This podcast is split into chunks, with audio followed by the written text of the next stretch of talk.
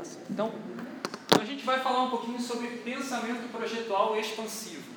É, pensamento projetual é o que, que seria, viria a ser, tá? É uma tradução que a gente tem usado aqui no Brasil para o termo design thinking. Design thinking é um termo que tem uma origem é, anglo-saxônica, é, principalmente utilizado é, na, no Reino Unido, nos Estados Unidos e mais recentemente em vários outros países da Europa e até mesmo no próprio Brasil com essa palavra sem tradução. Por que tradução para o português? Por que traduzir como pensamento projetual?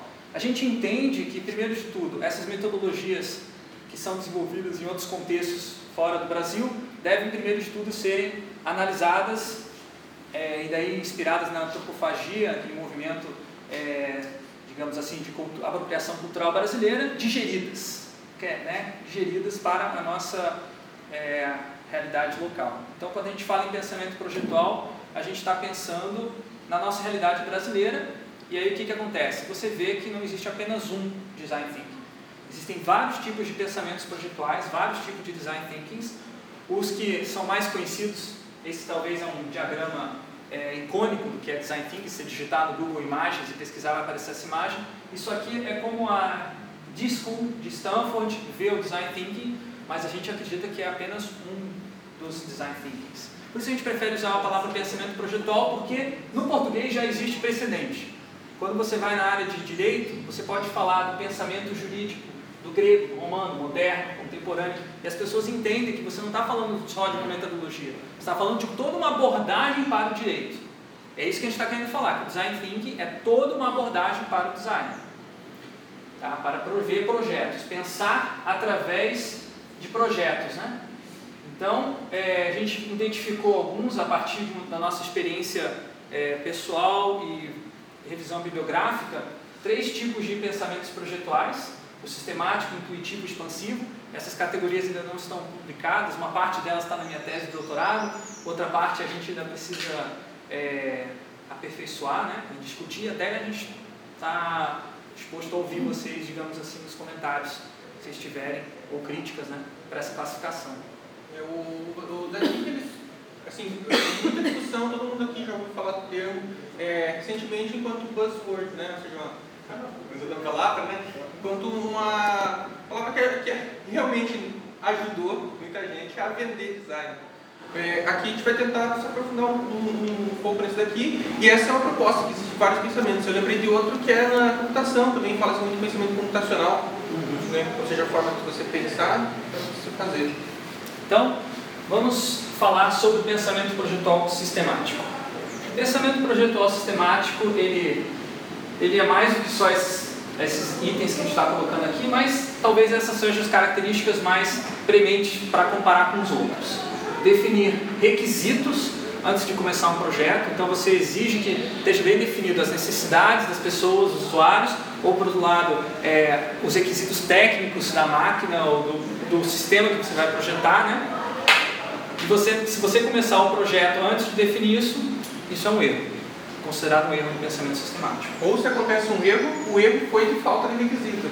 Isso. Então, na verdade, um dos objetivos principais do pensamento projetual sistemático é evitar o erro e a falha.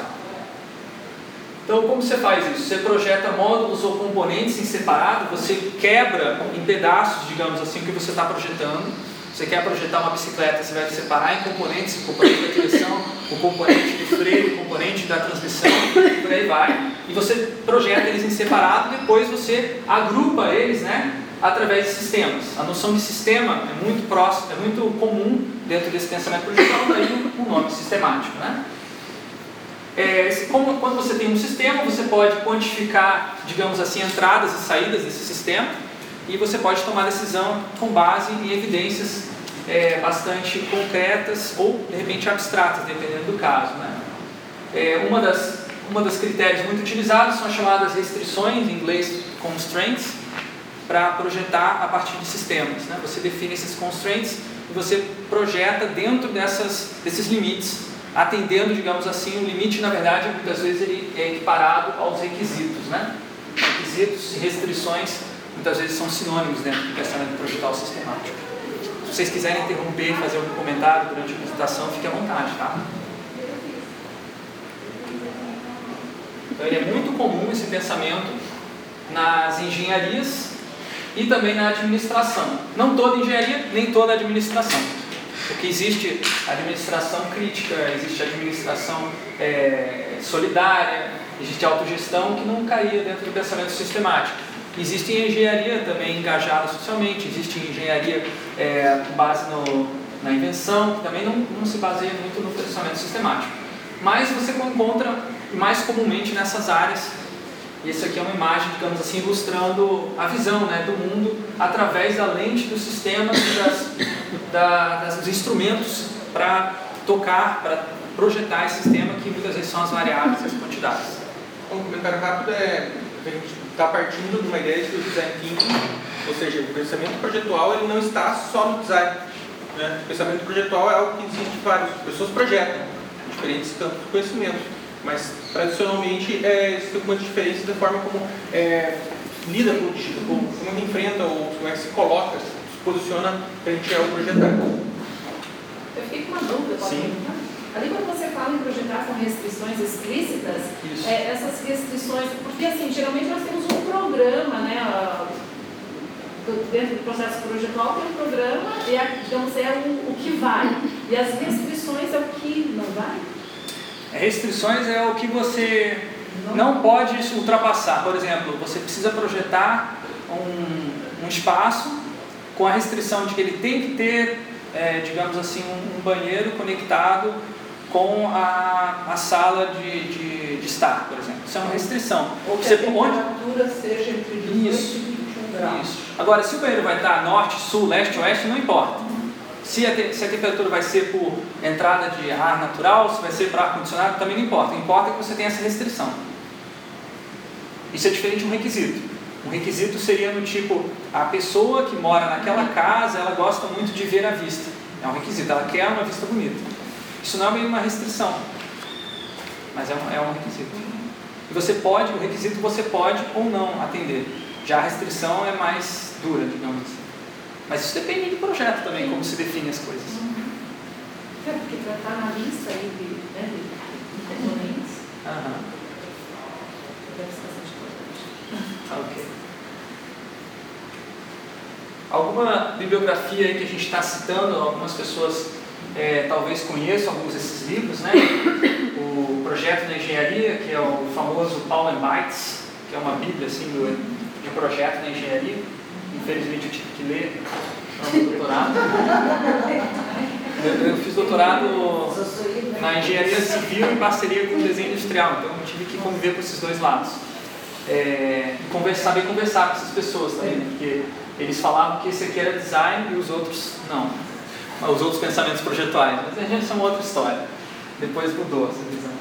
Uma outra, uma outra visão, mais na arquitetura, né, do Christopher Alexander, a ideia de linguagem de padrões. Ah, ele tem outro livro em inglês que não está traduzido ainda, que é Notes in the Synthesis of Form, que é bem interessante também, com uma abordagem sistemática de projeto, que você divide em pedaços, você observa as partes, digamos assim, de uma construção a partir da maneira como as pessoas, é, é, ao longo dos tempos, tempos imemoráveis, vêm construindo, né? e você identifica e conecta esses pedaços, digamos assim, esses padrões, e forma um sistema que atende os requisitos.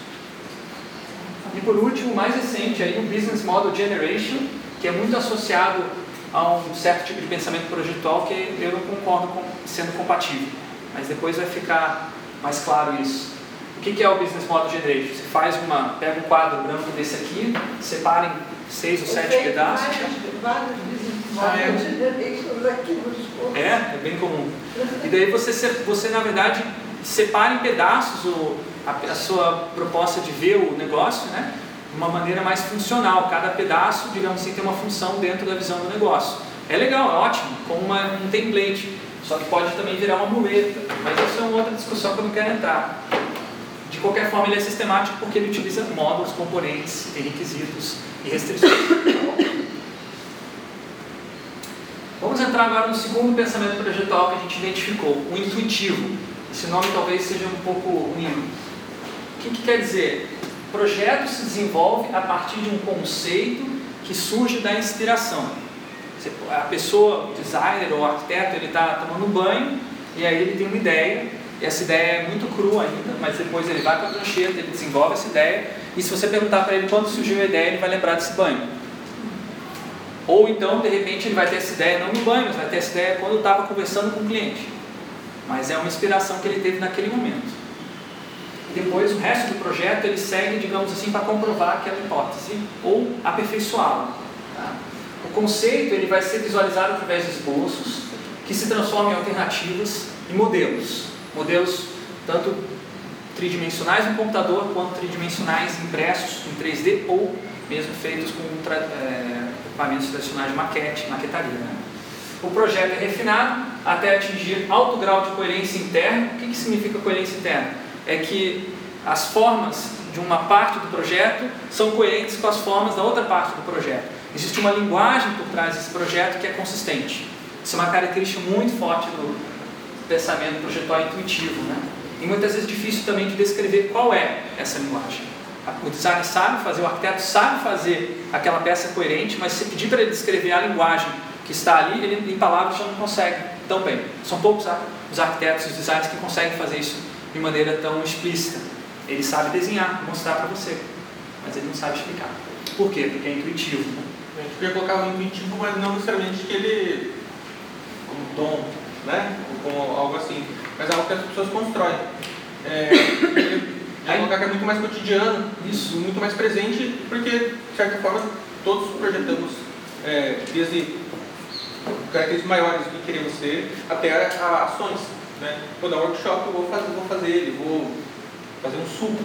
Né? Eu elaboro um plano de ações, executo ele. É, um termo intuitivo, acho que a mas sem pensar o que você está fazendo, né? Você está elaborando um plano de ação, você está projetando. É, é curioso que essa característica, quando você tem algumas discussões em inteligência artificial, uma das coisas mais difíceis em você tentar montar um sistema de inteligência artificial é justamente você elaborar o que é senso comum, né? o que é cotidiano.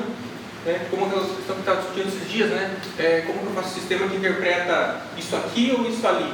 Né? Relações, por exemplo, bem proximidade, né? eu posso falar é, isso dali e está perto. Né? Então, é, é, essas questões elas são bem difíceis de formalizar às vezes, mas elas estão muito incrustadas no próprio nosso corpo, nosso modo de fazer, tradições. Né? Eu não sei se eu estou me adiantando. Sim. É, nesse caso, a gente está considerando processos inventivos, vamos dizer assim, sem ter uma base necessariamente de necessidade. Quer dizer, existe uma necessidade e você detecta aquela necessidade, ou dentro de um processo de realmente de, é, de contratação. Não, estou te contratando para resolver esse problema e surge algo intuitivo. Ou é algo que surge do nada em função da tua vivência? Não, não existe nada que surge do nada. Sempre você vai surgir de alguma experiência tua. Agora, você talvez não conheça o link. Digamos, você não sabe que ativou porque é intuitivo o processo. É um processo que não está, é, não, é, não é consciente ou racional no sentido que você consiga escrutinar, dizer é aqui que aconteceu isso mas obviamente a tua experiência, quando você está numa reunião com um cliente, ele está falando as necessidades dele, e você fala, por que não fazer isso? Que ele não tinha pensado, ele fala, ótimo. Né, é uma, esse é um momento intuitivo, digamos assim, do pensamento projetual. E, ele, e vale, vale citar que na prática os três acontecem às vezes juntos, tá? Eu estou aqui diferenciando mais como um recurso teórico, para a gente observar separado. Um ponto fundamental, e aqui é bem concreto, bem prático, é que o projeto não é implementado pelos seus criadores. Quem fica apenas no pensamento projetual intuitivo, em geral, não vai para o canteiro de obras, não vai para a gráfica imprimir, ela vai passar o projeto para essa pessoa, uma outra pessoa implementar, desenvolver. Tá? É uma, uma das maneiras em que você consegue mais alto grau de, de produção quando você tem essa divisão do trabalho, é através do processamento projetual intuitivo. Aqui uma imagem assim do Jack Ingalls, um arquiteto bastante efusivo, né, que está falando sobre uma visão dele de que o mundo é um worldcraft, assim, que é uma espécie de Minecraft, já é um mundo real. E ele, é bastante interessante essa discussão, mas ele está mostrando justamente da onde tira essas ideias. Ele não cita ninguém, ele não fala de que te leu quais os, os, os é, analistas pós-modernos. A gente que conhece os analistas pós-modernos sabe ler na, na fala dele mas o processo dele é muito mais intuitivo, ele não é um acadêmico, ele é um arquiteto, ele está criando e vendo o mundo a partir da criação dele, de uma maneira bastante intuitiva. Ele deixa fluir, digamos assim, o processo criativo. E é muito comum isso, não só na arquitetura, mas também no design e na publicidade, que é, aliás, a formação aí do nosso colega. Alguns livros aí que a gente selecionou dessa linha, é um clássico aqui do, do Design Thinking, né? que pouco conhecido, porque existe um gap entre esse tipo de pensamento projetual e outro que eu vou mostrar daqui a pouco. É o Designer Ways of Knowing, acho que não tem tradução em português, se alguém souber, me diga, me avise. Esse aqui tem, esse aqui é do Brian Lawson, Como Arquitetos e Designers Pensam, bem interessante. É, é um dos melhores livros, eu acho, sobre Design Thinking apesar de que é um dos tipos de pensamento projetual. Ele vai falar um pouquinho do sistemático, mas ele vai dizer, ah, isso é dos engenheiros, não é da arquitetura, nem dos designers, por isso que não tem engenheiro aqui no título. Mas eu acho que os engenheiros projetam também, também tem pensamento projetual, por isso que a gente colocou, e também os, administradores, o que é um pouco mais, ainda mais é, radical. E aí tem, por último, o Johanni Palasmar, né, com essa ideia de mãos inteligentes, que é uma visão incorporada da, do processo cognitivo de design, em que ele fala que os arquitetos, quando eles estão desenhando, esboçando, eles estão pensando com as mãos, de uma maneira bem rude, né? É claro que vai muito mais a fundo, tem uma discussão fenomenológica aqui, que o arquiteto está se colocando no mundo a partir do desenho, o desenho é uma espécie de existência, de produção da sua própria existência. É no Engel, né?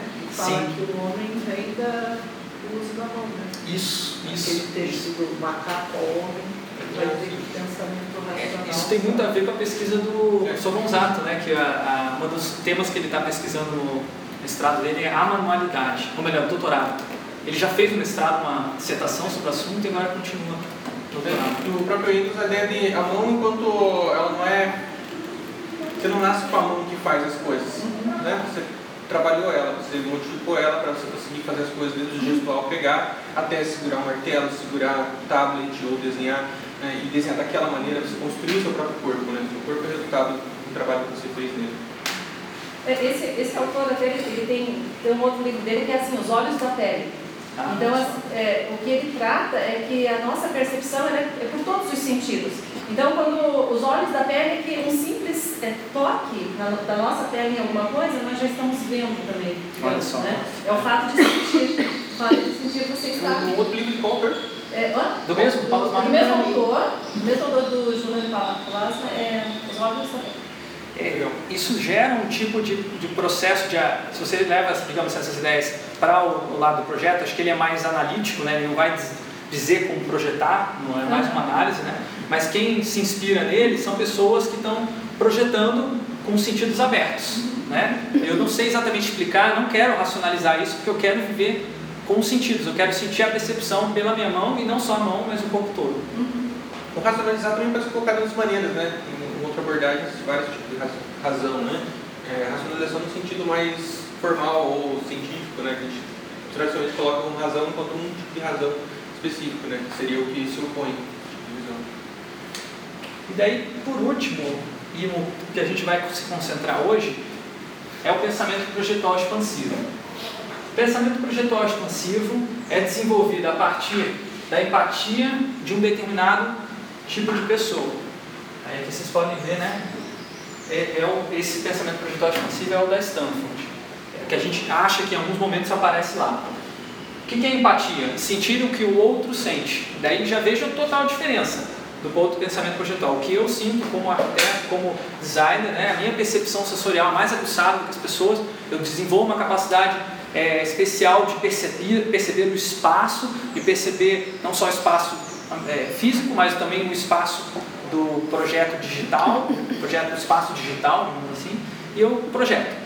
Na, no pensamento projetual expansivo, eu admito que eu não sei, porque eu não, eu não tenho essa, essa sensação.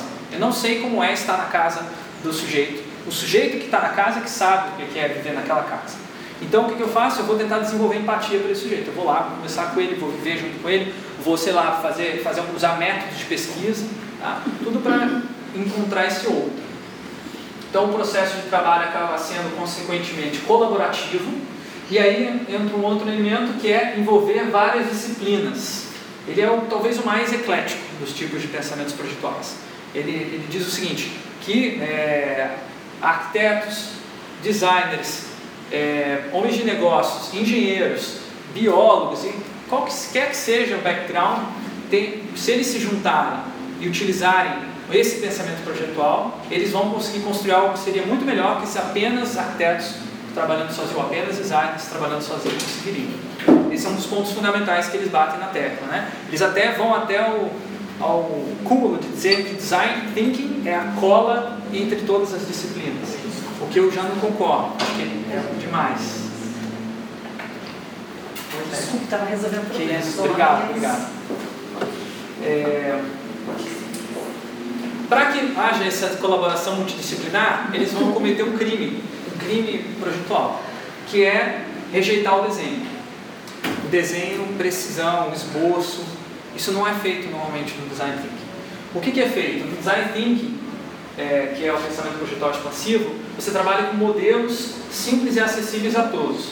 Então, se é necessário desenhar, você vai usar um quadro branco e você vai usar um canetão bem grandão. Você fala canetão grandão, mas eu não vou conseguir fazer um desenho. Quer dizer, não, isso aqui se fizer vai estar errado, vai estragar o quadro. Tem que usar esse aqui, ó. esse aqui. É, esse canetão aqui não vai, eu não vou conseguir fazer um esboço bacana, não vou conseguir fazer um esboço de aproximação que você tem que fazer várias, várias linhas até chegar na forma que você quer, né? Você não pode, consegue nem trabalhar com diferentes tipos de é, intensidade do, da linha, é sempre uma intensidade, você não consegue fazer. Então é muito ruim para esboçar, mas ele é muito bom para esboçar juntos com outras pessoas, que é um processo diferenciado do que o esboço tradicional que a gente tem na arquitetura e no design. É, por, por exemplo, o fato do, da caneta dar um traço, esse traço grosso que impede você de fazer um desenho mais refinado, permite que uma pessoa, uma, uma distância, consiga ver o que você está fazendo. E ela está vendo o que está compartilhando. Um outro material que se utiliza também no design thinking, o pensamento projetual expansivo, é a massa de modelar, que para um designer de produto também é, uma, é um crime, né? Porque designer de produto costuma trabalhar com é, equipamentos mais avançados, né? Que permitem, que não deformam, assim, né? né? Então, é, a gente usa o, a massa de modelar para que pessoas que não sabem modelar, que não sabem, façam alguma coisa. Tá? Então, já vamos começar a partir de agora. A gente queria expor o que era de pensamento projetual expansivo para vocês terem já uma ideia do que a gente está propondo aqui. E vamos propor já uma, uma atividade. Enquanto a gente continua a apresentação, a gente vai dar para vocês um pedacinho de massa de modelar. E o que, que vocês vão fazer? Qualquer coisa. O que vocês estiverem ouvindo, achando interessante, modelem. Tá? Se não quiser modelar nada, não modela nada, fica só apertando. Tá? Depois a gente vai discutir qual foi o efeito disso, durante o que, que mudou isso na maneira como você é, assistiu a apresentação, tá bom? Um pouquinho de massa de modelar para vocês. Quem não quiser participar também, não precisa, tá? Massa de modelar. Não precisa, mas também não ganha certificado. Não ganha certificado, Não ganha horas complementares. Na escola você pode comer. É, comer? Essa é comestível? Não, não é comestível não, por favor. Bom.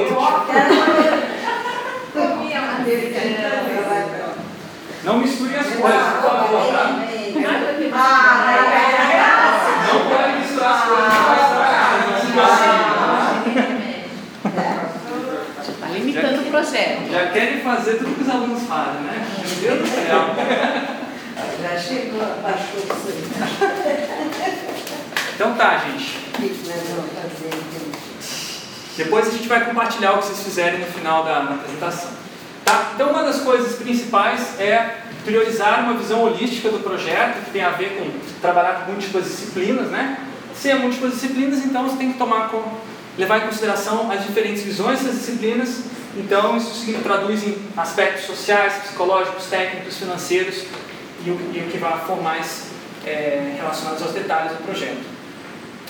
O projeto se desenvolve através de iterações, através de prototipação rápida. Né? O lema é falhar cedo para acertar logo. Na verdade, a tradução literal do inglês é um pouco mais radical do que isso. Né? É fail early and fail often. Mas se for traduzir para português, fica tão esquisito. Né? Fale sempre e fale o quanto antes, né? Tipo, parece nunca vai acertar. Fale logo, fale logo e fale sempre. É, aí aqui a gente traduz como falhar cedo para acertar logo, tá? Porque eles têm essa ideia de que é, se você não falhar, você não vai acertar. Falha é uma maneira de aprender através do projeto. Por isso, prototipação rápida. Você monta um protótipo, testa, não deu certo, faz outro, monta outro protótipo, testa e por aí vai, até desenvolver o projeto chegar num, num nível de qualidade que você está satisfeito. Ou que, melhor dizendo, que os usuários e outras pessoas que colaboram no projeto estão satisfeitas. O primeiro tipo de, de investimento projetual, né, o contraste é, não é montar um plano perfeito para depois aplicá-lo é, e ver o resultado. Mas no pensamento projetual sistemático também se trabalha com protótipos. Só que o protótipo ele é um teste do, do, do equipamento, do funcionamento do equipamento. Ele não tem essa característica holística. Ele testa apenas a funcionalidade, se funciona o produto. Agora, se ele, é, ele tem, se ele se encaixa digamos, numa dinâmica social, se ele, as pessoas vão se sentir é, desconfortáveis usando aquele produto, se ele tem aspectos psicológicos que são é, é confusos, técnicos, é, financeiros, enfim, isso não é em geral questionado. Né? O protótipo aqui no, no, no pensamento projetual expansivo, ele é expansivo também. Ele vai para vários lados. O protótipo puxa, ah, agora eu quero explorar um lado conceitual, agora eu quero explorar um lado psicológico. E aí vai se desenvolvendo o projeto. Ele é muito comum, esse tipo de pensamento, na arte, no design, no urbanismo e na computação. No urbanismo, eu não coloquei arquitetura aqui porque o urbanismo trabalha muito mais com a ideia de stakeholders ou em vários interessados, né? e o projeto em geral ele não, consegue ser, é, digamos assim, desenvolvido por apenas uma disciplina. É uma dificuldade muito grande, às vezes até alguns urbanistas tentam fazer isso, né? não conseguem, desistem e voltam a ser arquitetos, enfim. É, tem, existe, existe esse... esse é, volta a ser arquiteto. É brincadeirinhas à parte. Tá? Na computação também tem algumas pessoas que. Uma vertente trabalham, uma vertente né, pequena, digamos assim, mas presente. E no design eu acho que é bem comum esse pensamento projetual expansivo. Está ficando cada vez mais, não só no, no, interação, mas no, no gráfico e no produto. Está crescendo muito forte esse pensamento projetual expansivo. Tanto é que é, a gente está utilizando em nossas aulas. Né? Aqui alguns livros já publicados em português sobre o assunto. É, Design Thinking do Tim Brown é talvez o, o livro mais relevante né, hoje sobre isso. Não é um livro que explica como fazer, mas ele explica, conta histórias da empresa IDEO, que é uma empresa que hoje é, é paradigma, assim, referência em termos de design, é, não só de produto, ela era uma empresa de design de produtos, depois se especializou em design de produtos eletrônicos, depois ela chegou à conclusão que as pessoas queriam que elas, na verdade, exportassem o processo delas para outros propósitos, que não era projetar produto, e aí eles colocaram esse nome Design Thinking e fundaram, algumas das pessoas que estavam na Design Deal foram para Stanford e fundaram a D-School, que é essa daqui a gente já falar, vai falar daqui a pouco. Isso aqui tem mais a ver com a corrente é, europeia de Design Thinking, que está ligada a Design de Serviços, a gente não vai abordar aqui muitos detalhes. E esse aqui é um livro da própria ADO para educadores, que eu acho que é um livro meio ruim, assim, mas tem que citar porque eu acho que é uma referência boa para, assim, é uma referência boa de que o assunto está na área da educação, não só no, da educação do design, mas é muito utilizado por pedagogos em outras áreas também. Considerando que é, são livros em português, né? Para colocar Isso, né? essa bibliografia de Esse aí tá fácil, eu não me lembro de ter visto. Esse livro não está Não, é, é esse para educadores. Esse aqui não está publicado como um livro, mas ele está publicado como um PDF gratuito na internet. Ah, Ah, não foi impresso, mas você tem como comprar ele, comprar não, baixar ele direto pelo site da Dio. Ele é mais um panfleto de propaganda dos, digamos assim, do expertise deles. É, mas, ele, mas é informação. Ele tem uns guias muito práticos, assim, faça isso, faça aquilo, mas ele não tem o lado por trás, por que, que você está fazendo aquilo, né? Aí isso você vai encontrar mais nesses outros dois livros aqui. É, uma pergunta. É, na área da pesquisa, tem agora uma corrente que não trabalha mais com a pesquisa clássica, né? Sim. Hipotética, etc. Aham. O que isso tem a ver com o design thinking? Olha, nos Estados Unidos é uma, é uma questão não muito discutida ainda. Esses caras aqui, tanto na D-School quanto na ADIO, eles não, não estão fazendo pesquisa acadêmica. Tá? Agora, esses caras aqui, do design de serviços na Europa, estão fazendo pesquisa. Muitos deles têm PhD, né? Então eles vão chamar isso de Research through Design. Também inspirados aí por pensadores é, devagar. Inspirado pelos pensadores aí daquele pensamento projetual anterior, do intuitivo que eu tinha passado aqui, né? Esses, esse cara, principalmente Nigel Cross e os colegas dele da época do Design Methods, criaram essa ideia de que design não é ciência, mas o design é uma maneira de você conhecer o mundo, né? Existe um tipo de, de, conhecimento que é designer, ou é em português, português seria projetual, um conhecimento projetual, digamos assim. Esse conhecimento é, ele é interessante para a sociedade e justifica existir uma pesquisa sobre esse tipo de é, conhecimento que vai ser gerado a partir de um projeto. Então, esses projetos em geral são mais experimentais, mas o tipo de conhecimento que ele gera não é aquele conhecimento generalizado, é, empírico, é, generalizado, baseado em dados empíricos. Generalizável até. Generalizável, melhor dizendo. Que você pode aplicar em qualquer contexto que normalmente a ciência busca. Ele tem mais a ver com, beleza, você quer construir uma sala de aula, então uma sala de aula existem essas e essas e essas recomendações que foram criadas a partir de vários projetos de sala de aula que a gente fez. Isso é uma pesquisa através do design. É, essa ideia do design de fotoepistemologia também, um exemplo de, discussão é, é, se eu, quando eu projeto algo, eu crio algo novo, é, a ciência, pelo menos a visão mais tradicional da ciência, ela lida com, ela lida com buscar leis universais, etc., e não com a ideia de que você vai criar algo novo que vai interferir no próprio ambiente que você é, está se colocando. Essa ideia de você criar algo novo seria uma forma do design. E todas as questões de interação, conhecimento, etc., elas, elas estão junto porque você, se você está modificando, conhecendo a coisa, quando você modifica, daí você modifica de novo. Isso é produzir algo, colocar né, no pátio, na, no, no, corredor, deixar as pessoas utilizando e modificando, é, é uma outra forma de conhecer as coisas, talvez mais rápido, etc. Tem é, discussões dentro disso, mas acho que a gente eleva o design para um, um ponto que é que daí acho que até uma das pessoas que você me indicou uma vez para conversar, que esteve aqui, tratava de design crítico para disability, é, eles faziam uma pesquisa desse tipo, né? Ou seja, a pesquisa deles era produzir coisas e ver o que acontecia com essas coisas, utilizando elas, projetando essas coisas. Agora, isso daí tem alguma coisa com a, a filosofia que vem lá do Feyerabend, do ao método? Não sei, não tem eu acho que é uma, é uma é, existe algumas linhas, né, digamos assim, que estão fazendo assim que tem uma linha crítica, digamos assim, dentro do design, da pesquisa por design, que rejeita o método e tenta desenvolver conhecimento a partir da experiência empírica de projetar, sem necessariamente seguir um método, porque eles acham que seguir um método é uma, digamos assim, um ranço da ciência. Porque vem da formulação de hipótese. É, exatamente, eles não, não querem trabalhar com essa ideia de hipótese, nem, nem mesmo de perguntas de pesquisa. Mas isso é uma, eu acho que é uma, é, digamos assim, o, o marginal do marginal. Que isso aqui já é marginal. Na ciência ainda não é aceito isso. Na academia, melhor dizendo, na academia não é aceito isso ainda. Ainda são poucas as conferências. O lugar onde mais se encontra gente de peso na, é, de design trabalhando com essa visão Research to Design é uma lista de e-mail chamada PHD Design, que eu recomendo altamente qualquer professor aí de design acompanhar. Hoje, onde estão os grandes nomes do, da pesquisa em design no mundo, estão lá dentro, discutindo, debatendo. Às vezes discutindo até demais. Até demais. Você cansa de receber e-mail. Victor Margolin, é, Donald Norman, David Freeman, é, quem mais de grandes nomes? Até o Brian Lonson, esse cara aqui também posta, o Nigel Cross também posta, o Balasmar, eu acho que eu vi, não tenho certeza. Estão tudo lá. É um pouco, é um pouco, tem muito flame war também. É. Briga de gangue, briga de época.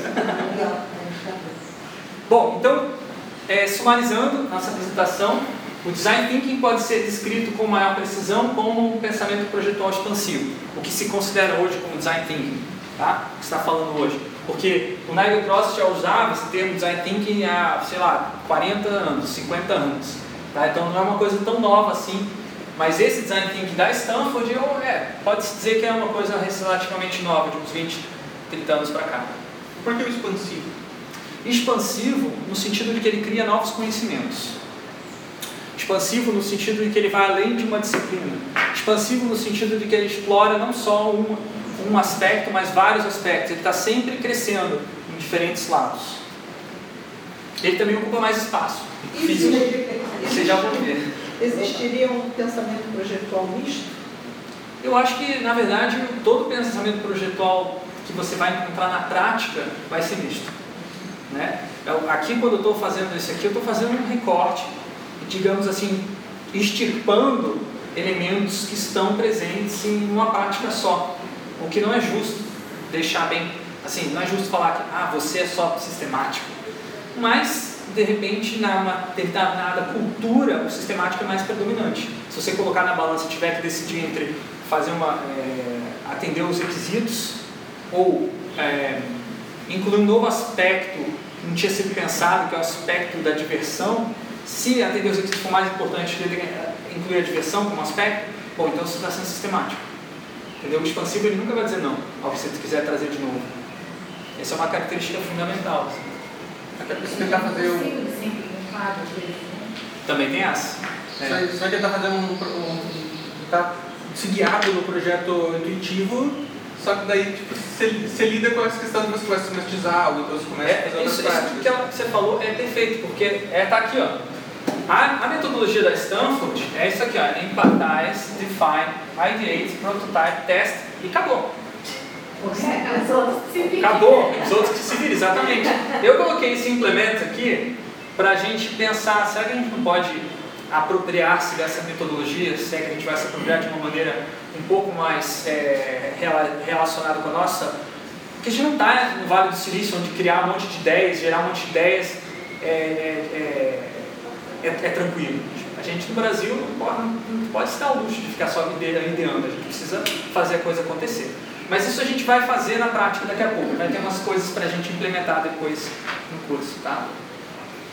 Então, a gente escola as referências em pensamento projetual expansivo a partir de minhas viagens, tá? Quem eu conheci que eu achei referência, tá? Talvez falte algumas escolas aqui. A Stanford, que eu já, já citei, com a D-School, só que a D-School pouca gente sabe que ela foi criada ao mesmo tempo que uma escola em, na Alemanha, em Potsdam, uma escola irmã, que na verdade é chamada Hasselplatter Institute. Tem Malmo também na Suécia, trabalhando com design expansivo, design, projetizamento projetual expansivo há um tempão. É, Southern Denmark, na Dinamarca, pouco, pouco conhecido também, mas muito legal. E o Politécnico de Milano, também bastante conhecido no Brasil, principalmente, nem tanto na, na Europa. Então eu vou falar de três estudos de caso, três dessas escolas que eu conheço um pouco mais. Eu não estive, não estive em The School, é, na Stanford, mas eu li muitas coisas e conversei com pessoas que estiveram lá. Ela foi criada em 2005 a partir de uma doação de 35 milhões do diretor da SAP, o tal do Hasso Plattner. É, o objetivo inicial era espalhar o pensamento projetual da IDO, que era cliente da, da SAP, e o, o Hasso Plattner, diretor da SAP, falou: por que, que eu não espalho isso para o mundo? Eu acho que isso aqui vai revolucionar o mundo dos negócios, das empresas e da, principalmente de tecnologia. Então a IDO é, tinha o David Kelly, que era professor da Stanford e ao mesmo tempo fundador da, da IDO. Ele resolveu, junto com os colegas dele lá em Stanford e da IDO também, criar essa escola.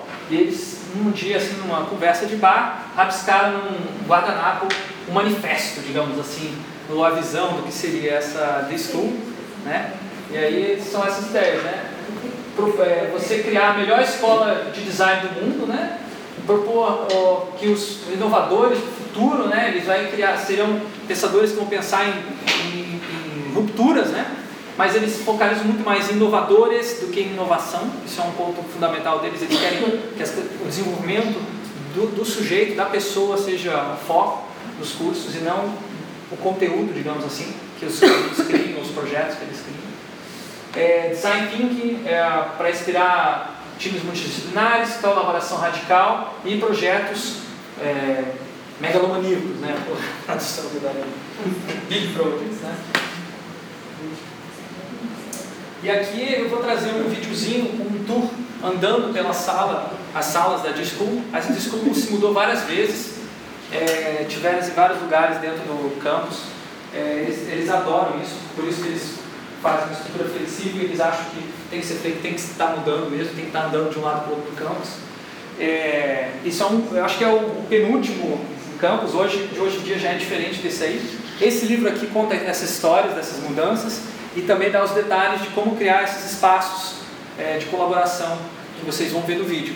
Inclusive, é uma conversa que a gente vai ter depois, porque a gente está querendo montar um espaço assim aqui dentro da PUC. Então vamos ver, ver um pouquinho. Fazer um tour, um tour pela.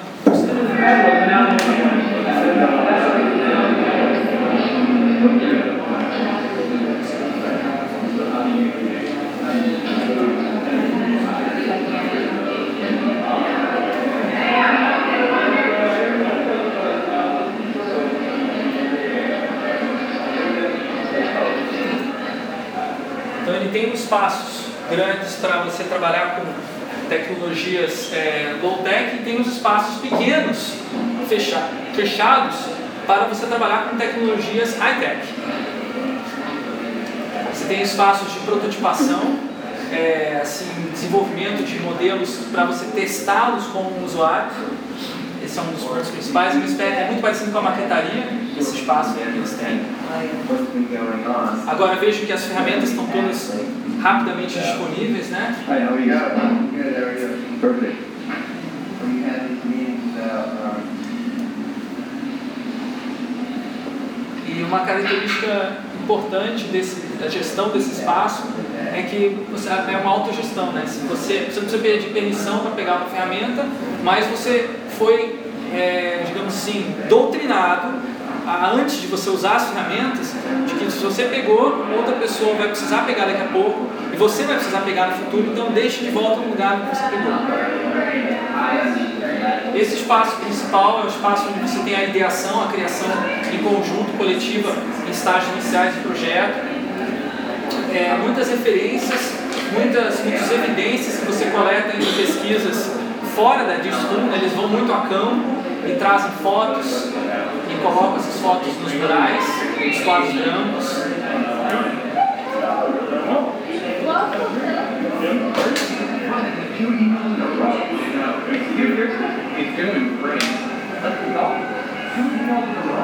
Esse daí é o, é o que é equivalente a essa mesa aqui. Ó. É, digamos assim, o armário portátil de materiais de cocriação que a gente, que a gente gostaria de ter aqui também. Né? Hoje a gente guarda no armário físico, às vezes nem tem espaço para guardar. O legal de você ter ele portátil é que você facilmente consegue trazer os materiais para um lugar só. Hoje a gente demorou uns 15 minutos só para reunir todos esses materiais aqui nessa mesa. Né? Uma coisa está lá, outra coisa está colar. Isso acaba freando o processo criativo. Né? São espaços que são muito focalizados em encontros serendípicos, que eles chamam, né? uma palavra estranha em português, mas significa que você encontra alguém por acaso desenvolve uma ideia por acaso. Você não senta para idear, você pô, tem uma conversa e por acaso você começa a idear e criar uma, uma ideia junto. Né? Aí uma visão de cima, detalhe importante é que aquele, aquele espaço grandão do meio, ele é flexível, você monta uma espécie de estúdio para o projeto temporário que dura uns 3, 4 dias. Né? Isso já é um estúdio para projetos de longo prazo, de talvez seis meses, não sei exatamente o tempo. Aqui você vê os estúdios né, formados por divisórias é, de quadro branco. A, a estrutura que eles têm atual é mais, é mais é, flexível ainda, baseada em é,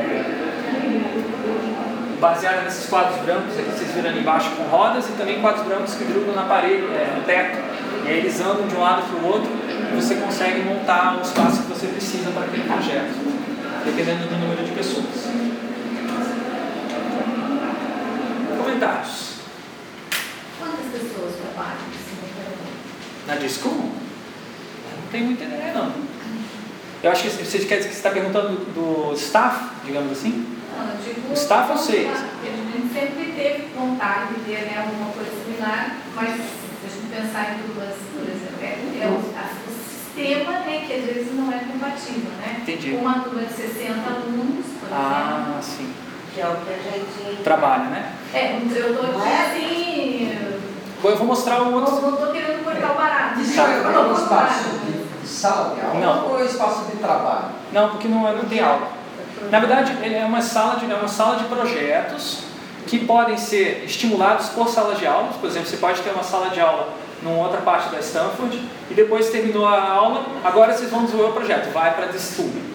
Tá. Mas é isso, né? Eu acho que assim, sai com uma ideia. Não, não. Sai para Não. um produto. Ah, você diz assim, de- desculpa, você pode sair com um protótipo máximo. Protótipo que você testa a experiência dele, mas você não sai no nível de é, fidelidade que um projeto sairia da maquetaria que nós, por exemplo. Tá. Eu acho que é menos potente Ele, que a maquetaria. ele termina num, estágio, teria um outro estágio ali Teria. de imersão Inclusive, na, na eles peça. têm maquetaria na Stanford, que não é isso aqui. Ah, Eles têm uma maquetaria, talvez, sim, não sei, conheço. rápido. Isso, com o CNC, com aquelas Ah. coisas bem mais, bem mais caras. Eu Né? achei que, acho que a gente tem esse espaço aqui na PUC. Eu acho que a maquetaria, se tivesse os quadros brancos, Eu também não acho. tivessem aquelas salas com carteirinha, Eu também tenho essa impressão, Virginia. Acho que não é tão difícil a gente chegar lá. Mas vamos. Eu acho que o mais importante nem é tanto o material, mas é ter o pensamento projetual expansivo. É um processo todo, né? Você É. saber um pouco da escola da ponte, né? Que, daí já é nível escola mesmo. Isso. Não tem matérias. É. É, projetos e alunos interagem. Então, a Discool, a Discool ela, tem, ela serve outros cursos, como o Paulinho falou, mas tem aula, tem aula e daí tem atividades para outras aulas acontecendo na Discool, mas a Discool tem os cursos dela própria. E os cursos dela própria não tem aula. São cursos de desenvolvimento de projetos. Tem um professor que eventualmente faz uma apresentação de slides que a gente está fazendo aqui, mas a maior parte do tempo o professor vai estar junto, o men- mentor, na verdade, do projeto, que eles chamam, vai estar junto nos projetos ajudando a- os alunos a desenvolver.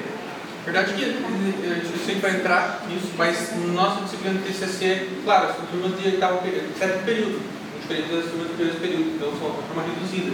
Mas nessa sala a gente tem um ambiente que fisicamente não é parecido com aquele, mas em termos de, de empolgação, de essa distribuição de pessoas, ela fica muito similar com a utilização das próprias paredes. que- já- a gente já vai chegar lá. é, só para só pra retomar, assim, para fazer um paralelo. Né?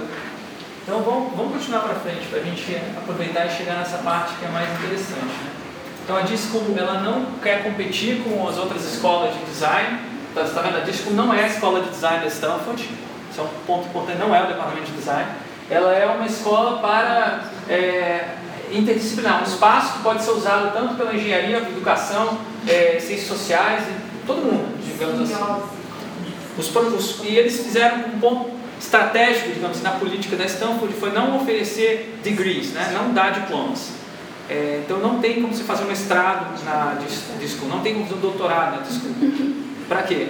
Para que a Disco seja um espaço onde vários doutorandos de diferentes áreas se encontrem e trabalhem juntos. Ponto de encontro mesmo, né?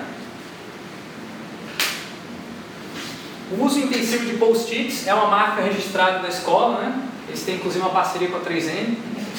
É, ele permite. Que é, eles economizam, não é? É, propaganda. é, ele, o post-it, por que que ele é importante? Pode parecer, assim, às vezes, é, frugal, né? É melhor, fútil, né? Você pagar tanto dinheiro, por que é tão caro, né? Porque se você não pagar no post-it, ele vai cair. Você comprar de outra marca, a cola não é tão boa. Depois de umas duas semanas cai no chão. Né? E daí se você tem um projeto que dura mais que duas semanas, aí você tá, vai sentindo, vai se, vai, vai se arrepender por não ter gasto um pouquinho a mais, né? Porque transcrever todo aquele material é dose também. Então a vantagem é o seguinte, você colocou uma ideia em post-it aqui, se ela está nesse projeto, de repente essa ideia é mais útil naquele outro projeto, você pega ela e coloca lá. É o que vocês estão vendo aqui nas paredes aí, mas depois a gente vai explicar melhor. Como eu falei, o carrinho, eles têm um carrinho de materiais assim fantástico, que eu acho também muito fácil da gente implementar e ter aqui. A gente o que a gente fez mais próximo disso hoje é essa, essa maleta de pesca, tá?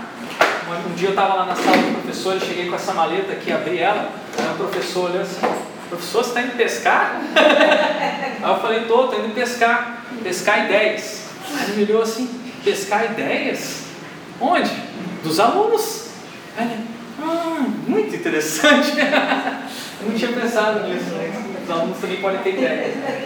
Os alunos também podem. É, também podem ter ideias.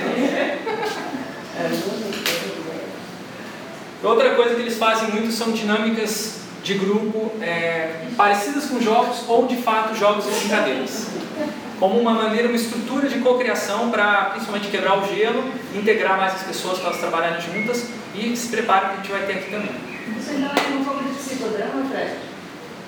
Então, psicodrama especificamente eu não conheço não, muito. não especificamente, necessariamente porque é uma terapia. Mas eu conheço. O jogo, o jogo. A, a ideia que, se, a ideia que eu dou, que parte, uma das ideias que parte para o psicodrama, que é a ideia de que você pode utilizar o corpo, né, para utilizar em práticas, no caso da psicologia para fins terapêuticos, é aqui para fins de design. É, Aliás, uma comparação que eu, eu gosto muito de fazer. Eu também, eu, quando eu vejo isso, eu gosto muito A gente gostaria muito de desenvolver pesquisa nesse sentido. Será que conseguimos fazer algo com psicodrama? A gente já consegue fazer com teatro do oprimido, que é parecido. A gente vai mostrar aqui daqui a, pouco. Teatro do oprimido. Esse aqui é o espaço do, de, de, projetos lá da Stanford. Então, cada projeto tem uma estrutura temporária. Vejo que é construído com quadros brancos. Né? Você move, você faz, digamos assim, a, projeto dura duas semanas e os alunos vão trazendo o material e vão colocando lá e vendo a coisa crescer. Isso é um ponto fundamental que a gente, os alunos reconheceram quando eles começaram a colocar os TCCs deles ali na parede, apesar de que começou a cair depois do tempo porque não era post-it, mas enfim. Desculpa, esse aqui é trabalho de vocês? Isso, eu já vou explicar. É que tá metade só, né? Porque a gente descobriu o método errado que a gente fez de colar as coisas e começou É. a cair. Mas a gente já explica, a gente já mostra. Tá. Tá, escuta está espalhado pelo mundo já, tem inclusive uma escola em São Paulo que utiliza, que é associada, digamos assim, à Discool, mas não é dentro de uma universidade, ela é uma escola de mercado, apenas dá cursos.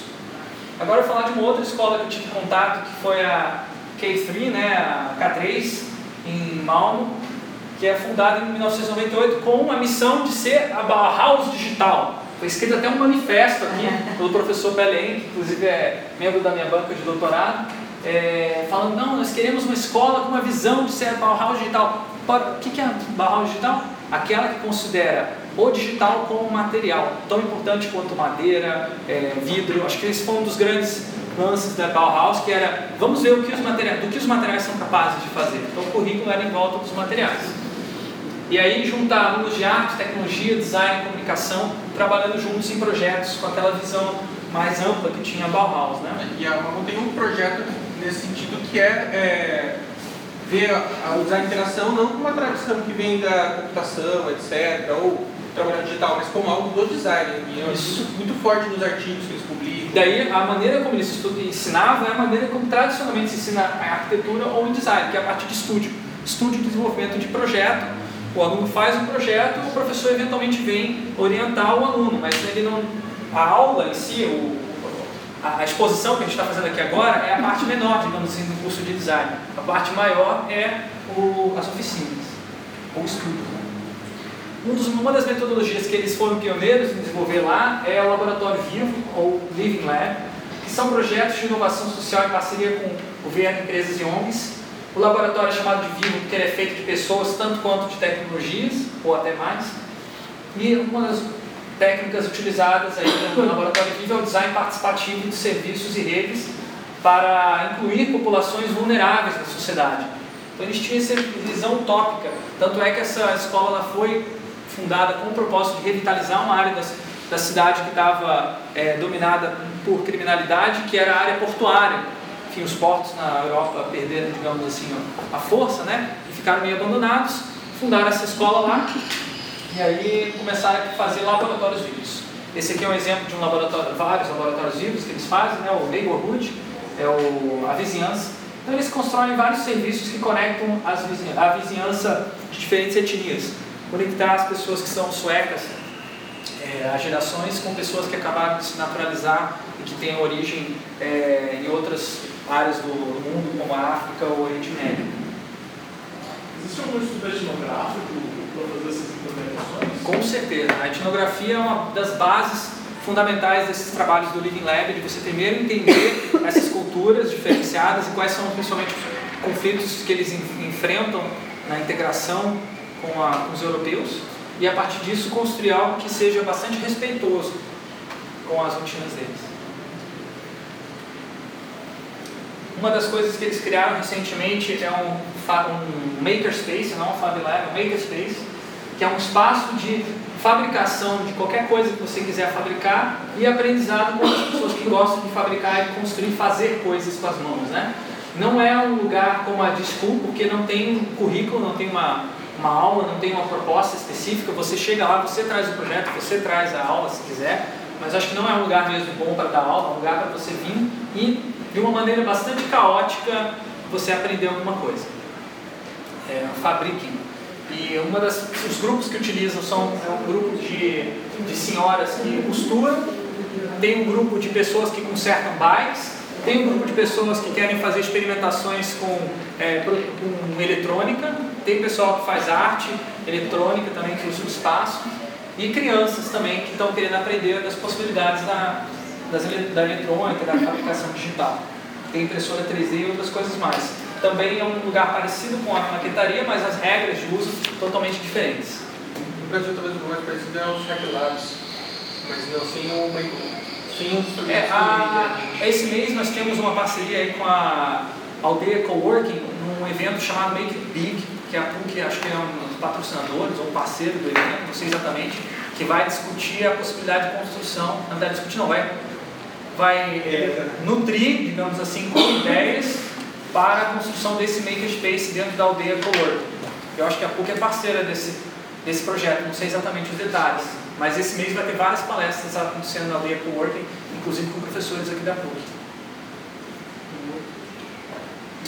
É, na Universidade de Twente, que é onde eu fiz o meu doutorado, tem também um Design Lab, muito recente também, foi criado no ano passado, de uma maneira é, indireta, influenciado pelas minhas pesquisas, mas muito mais influenciado pela D-School. Uma, professora orientadora foi até a D-School na Stanford, voltou deslumbrada. E aí a história é engraçada, porque eu tava, esse espaço da universidade era para ser um centro médico de diagnóstico, e eu estava estudando o processo de desenvolvimento desse, desenvolvimento desse centro médico.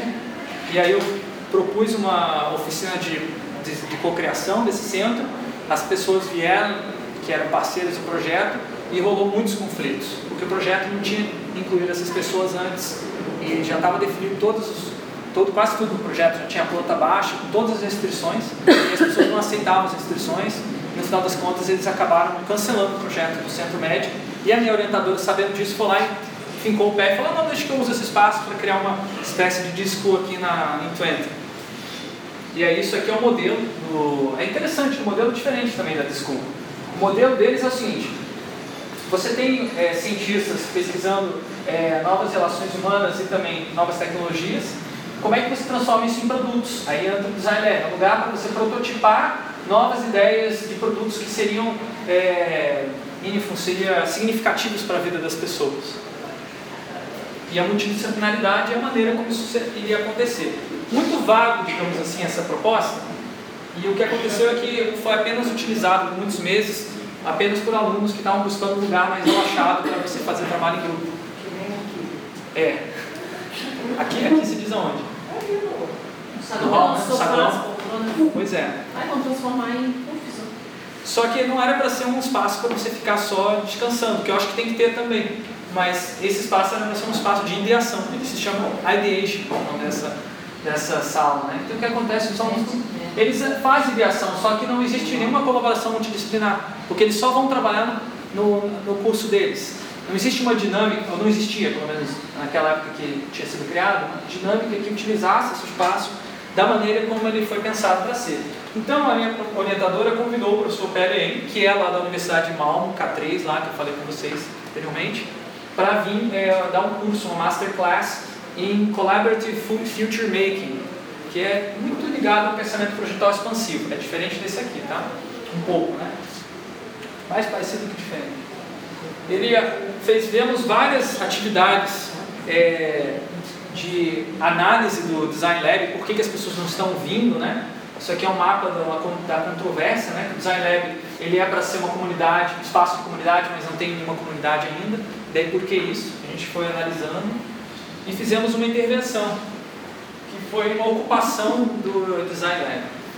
Eu, eu era um assistente de, do, do professor Pelém e eu, eu insuflei os alunos a ocuparem o, Design Lab, porque já que não estava acontecendo projeto, os alunos iriam criar projetos, ao invés dos professores. Né? Então eles pegaram e ficaram, ficaram uma sexta-feira à noite, até de madrugada lá, só fazendo um monte de projetos aleatórios que eles vinham na cabeça, e até eles rolou projetos de música, rolou projetos de poesia, rolou projetos de vários tipos de é, mídias, e seguindo basicamente a, a diversão, o processo, digamos assim, relaxamento e criação ali é, espontânea dos alunos. Isso foi feito sem autorização da, da direção do Design Lab. Eles não gostaram da ideia quando foi proposto, mas os alunos falaram, a gente faz assim mesmo, a gente tem a chave, não faz tarde. Depois o aluno que era monitor do Design Lab que fez isso foi punido por duas semanas de suspensão, o que gerou um certo desconforto, porque o, engraçado é que a minha orientadora não é a, gestora do Design Lab. Ela gostou pra caramba dessa intervenção, mas a outra pessoa que geria o espaço não gostou, porque ainda não existe, digamos assim, uma, consciência compartilhada que isso aqui é interessante para o Design Lab. Porque isso aqui não houve nenhum, nenhum preju uma, um prejuízo para o Design. Os alunos limparam isso aqui super bem quando terminou esse, esse workshop. Assim. Eu, na verdade, fiquei um pouco, é, eu fiquei bastante impressionado, porque eles não só fizeram isso, como eles trouxeram uma caixa de primeiros socorros para essa noite. Caixa de primeiros socorros? É, não, sou toda festa que a gente organiza aqui na Holanda, a gente tem, obrigado por lei, trazer uma caixa de primeiros socorros. Falei, nossa, e tem, tem mais, tem que ter uma pessoa dentro desse grupo, tem que ter uma pessoa dentro desse grupo que seja treinada em atender e usar essas caixas se precisar. Exato, fazer reanimação. Isso, para cada grupo de 50 pessoas, tem que ter uma pessoa dessas. Se você, a polícia bater na sua festa e você não tiver isso, você, você vai receber uma multa. Boa maneira de ser Exatamente, isso é combinado, gostei. Engraçado. Você tem um treinamento, você sempre é convidado para É, é verdade. Quem era médico, isso tudo é festinho. Aqui entra o teatro oprimido, que eu falei para vocês, né? Eu fiz um experimento com os alunos que estavam estudando uma coisa muito maluca também que tem lá na Holanda, que é um terremoto causado pelo ser humano. Acreditam nisso? Os, os, os holandeses começaram a furar poços de, de gás tanto que chegou um ponto que começou a causar terremoto, porque o chão ficou fofo, ficou vazio e começou a causar terremoto. E aí é, a gente fez um, um teatro em que as pessoas estão dentro da casa e elas estão, a casa está caindo e esse sujeito aqui está é, furando o poço e ele não está ouvindo, não está prestando atenção. Aí a, a, o teatro, eles tentam várias maneiras fazer esse sujeito parar de, de furar para parar o terremoto, mas eles chegam à conclusão quando eles tiram esse cara, de repente vem a polícia e leva eles embora.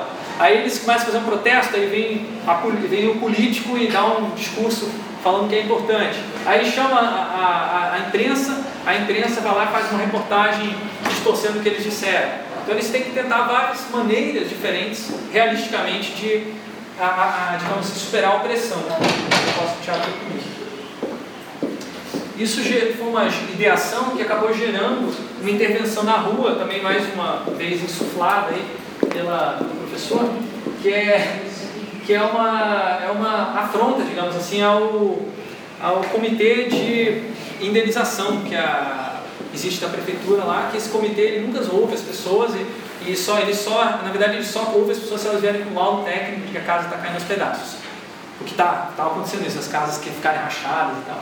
Então eles fizeram uma intervenção que é o seguinte, um muro é, com buracos, né, e esses buracos você pode colocar comentários e post-its o que, você gostaria de falar para o comitê. E eles encaminharam esses, esses comentários de maneira estruturada para o comitê. E aqui o engraçado é que em holandês está escrito Pratnilangater quer dizer, não fique falando para, um, para as quatro paredes, traduzindo em português, não fique falando para ninguém ouvir, né?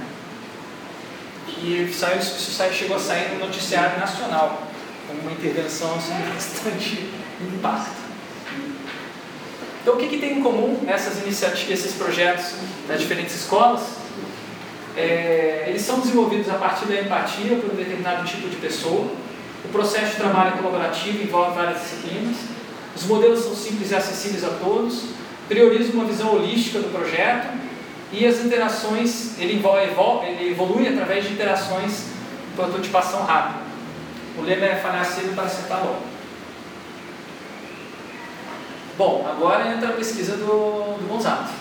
É, na verdade, não, não é só porque essa não é pesquisa, é uma, um misto ali das práticas do Fred, mas que assim, um, um tipo de pensamento, todo pensamento original, é um tipo de pensamento que eu estou estudando no doutorado e estou trazendo para a área eu estudo de interação, mas é um pensamento decolonial, ou seja, a ideia de que a, Sim, porque todas, várias ideias, mas as ideias é que a gente tem que pensar a partir do lugar que nós estamos. Seja, não só no sentido de restrição, mas o que, a gente tem é, para pensar, o que a gente pode fazer a partir daqui. Então, se a gente está tá trabalhando com pensamento projetual, o que a gente pode utilizar que a gente tem no nosso mundo circundante, para utilizar o termo da fenomenologia, mas é da nossa realidade, do Brasil, Curitiba ou da PUC, que nos permite pensar de outra maneira, às vezes, as coisas que a gente vê que está acontecendo lá fora, tal como o próprio design thinking. O Gonzato já tem feito isso há, há três, três anos, você tem de PUC já? É. Três anos que ele já vem fazendo isso na PUC. Eu vim aqui ajudar ele e até é, desafiá-lo, porque como eu fiz o doutorado lá fora, né, eu, eu desafio ele, porque eu trago ideias fora de lugar, né, que às vezes não são aplicáveis. Então, por isso a gente trabalha muito juntos no planejamento das aulas, eu venho com as ideias que eu trouxe lá de fora e o Gonzato fala, não vai funcionar, os alunos não vão entender isso. Não, isso não tem a ver, né? Então é muito interessante esse, essa interação que a gente faz. Eu já venho também com essa perspectiva de que é, eu quero, digamos assim, que as minhas ideias sejam, sejam as ideias que eu estou trazendo de fora sejam desafiadas. Né? E é, é, esse, é a partir desse embate é que está surgindo e o que a gente vai mostrar aqui agora. Né? Então, um curso de design digital, você sabe melhor do que eu, fala um pouquinho sobre a história. É, esse, esse, tipo de, de, proposta aqui, ela tem um, como o Mark talvez colocar numa pergunta, é, sem somente importar ideias que funcionam em histórias lá fora, como a gente começou a problematizar, vai dar certo aqui, só porque deu certo, dará certo aqui, é, a resposta é, não dá para saber, pronto, talvez não, talvez dê certo, talvez não, mas se a gente consegue repensar aquilo, né? É, nosso, o curso de design de digital aqui Bem, a gente compartilha isso, mas rapidamente. A gente tem uma origem no design gráfico, ou seja, o curso surge com professores do design gráfico. É, ele visa experimentar as possibilidades de material digital a partir do contexto brasileiro e até por isso ele tem interessante que o nosso curso de design digital ele tem um, uma proposta diferente do curso quando a gente vê do digital lá fora. Por exemplo, a ideia de trabalhar com vídeo, animação, é até curioso que a gente vem discutindo como a Malmo, por exemplo, ela tem uma visão de design digital que seria o que a gente está fazendo aqui, mas eles trabalham só com design de interação, com aplicativos, sites, etc. E aqui a gente tem essa amplitude. É, uma visão que eu menos penso bastante, discuto muito com o Fred, é se a gente consegue adaptar e transformar tecnologias importadas, tecnologias, métodos, metodologias para fins locais, seja fins locais os próprios alunos, é, ou então com questões que nos circundam. É, e o nosso curso, que aqui pode discutir, mas em geral ele tem uma ênfase da utilidade quando a gente discute as coisas. É, quando discute principalmente a partir do design digital de design é, criativos e sites, mas para que, que ele serve? Né? Por exemplo, não há muito forte a tradição do design digital aqui, uma tradição de, por exemplo, quando a gente vê cursos ligados a artes, por exemplo, um pouco, apesar de a gente estar dentro de uma escola de arquitetura e design, ligada à questão do espaço, da arquitetura, né? é, e até a própria utilidade, não só no sentido de utilização de ferramentas, mas também na finalidade de se fazer é, design. É, eu sinto falta aí nessa, nessa análise que vocês fizeram da questão estratégica. O curso de design digital não tem uma visão estratégica? Eu, quando o aluno pensa na, na atividade de design, ele pensa apenas no operacional ele tem uma visão de que aquilo tem um papel é, ligado a outros contextos econômicos, sociais? Ele pensa numa estratégia ou ele pensa só numa solução? Eu diria que o design digital, as pessoas podem confirmar ou não, né? Eu não estou resumindo, informando o que é o digital, estou só expondo mas é, em geral ele, a estratégia não está estruturada. Né? O aluno não tem essa fase de estrutura. Não, ele tem, tem uma proposta, né? Ao curso, etc. Mas não, assim, ele, se vai se formar. Ele não tem uma. No sétimo período, ele não trabalha estrategicamente a proposta dele. A gente vai entrar na parte da, da workshop, porque daí eu vou dizer, eu não sinto isso. Não sente. Eu, eu Rodrigo eu também não sentia. Quando eu cheguei, eu também não senti isso. Tu? Não, eu tô, tô perguntando porque eu ah, não sei. Uhum. Eu, não, eu não, não, sinto que é tão integrado assim. Uhum. Um mas, mas você vê necessidade da palavra estratégia ser explícita? Não, não precisa ser explícita, mas ele, se ele está pensando em. Porque eu acho que passou, acho que passou perto do que o Gonçalo estava falando, esse negócio do porquê fazer o design, porquê fazer aquele objeto. É, é nesse sentido que tu estás falando, de pensar isso, ou pensar Não, como é pensar, pensar num, num aspecto um pouquinho além da, do objeto. em si, entendeu? Além da pensar na estratégia onde esse. Operacional. Operacional. Não, é- não operacional. A estratégia onde, onde esse, no caso, ou o aplicativo, ou a animação, ele estaria gerando um resultado. Social, Mas eu é, mas então isso eu De acho uma forma. De uma forma isso está previsto, acho que ainda não está fazendo acho que com ênfase, mas acho que está previsto. Acho que a gente está começando a se questionar cada vez mais isso. é- Na verdade, a intervenção que a gente fez na disciplina é exatamente isso, que a gente vai mostrar aqui Porque eu acho que essa é uma É. grande crítica ao design thinking. É, Porque ele vira uma ferramenta para resolver um problema operacional.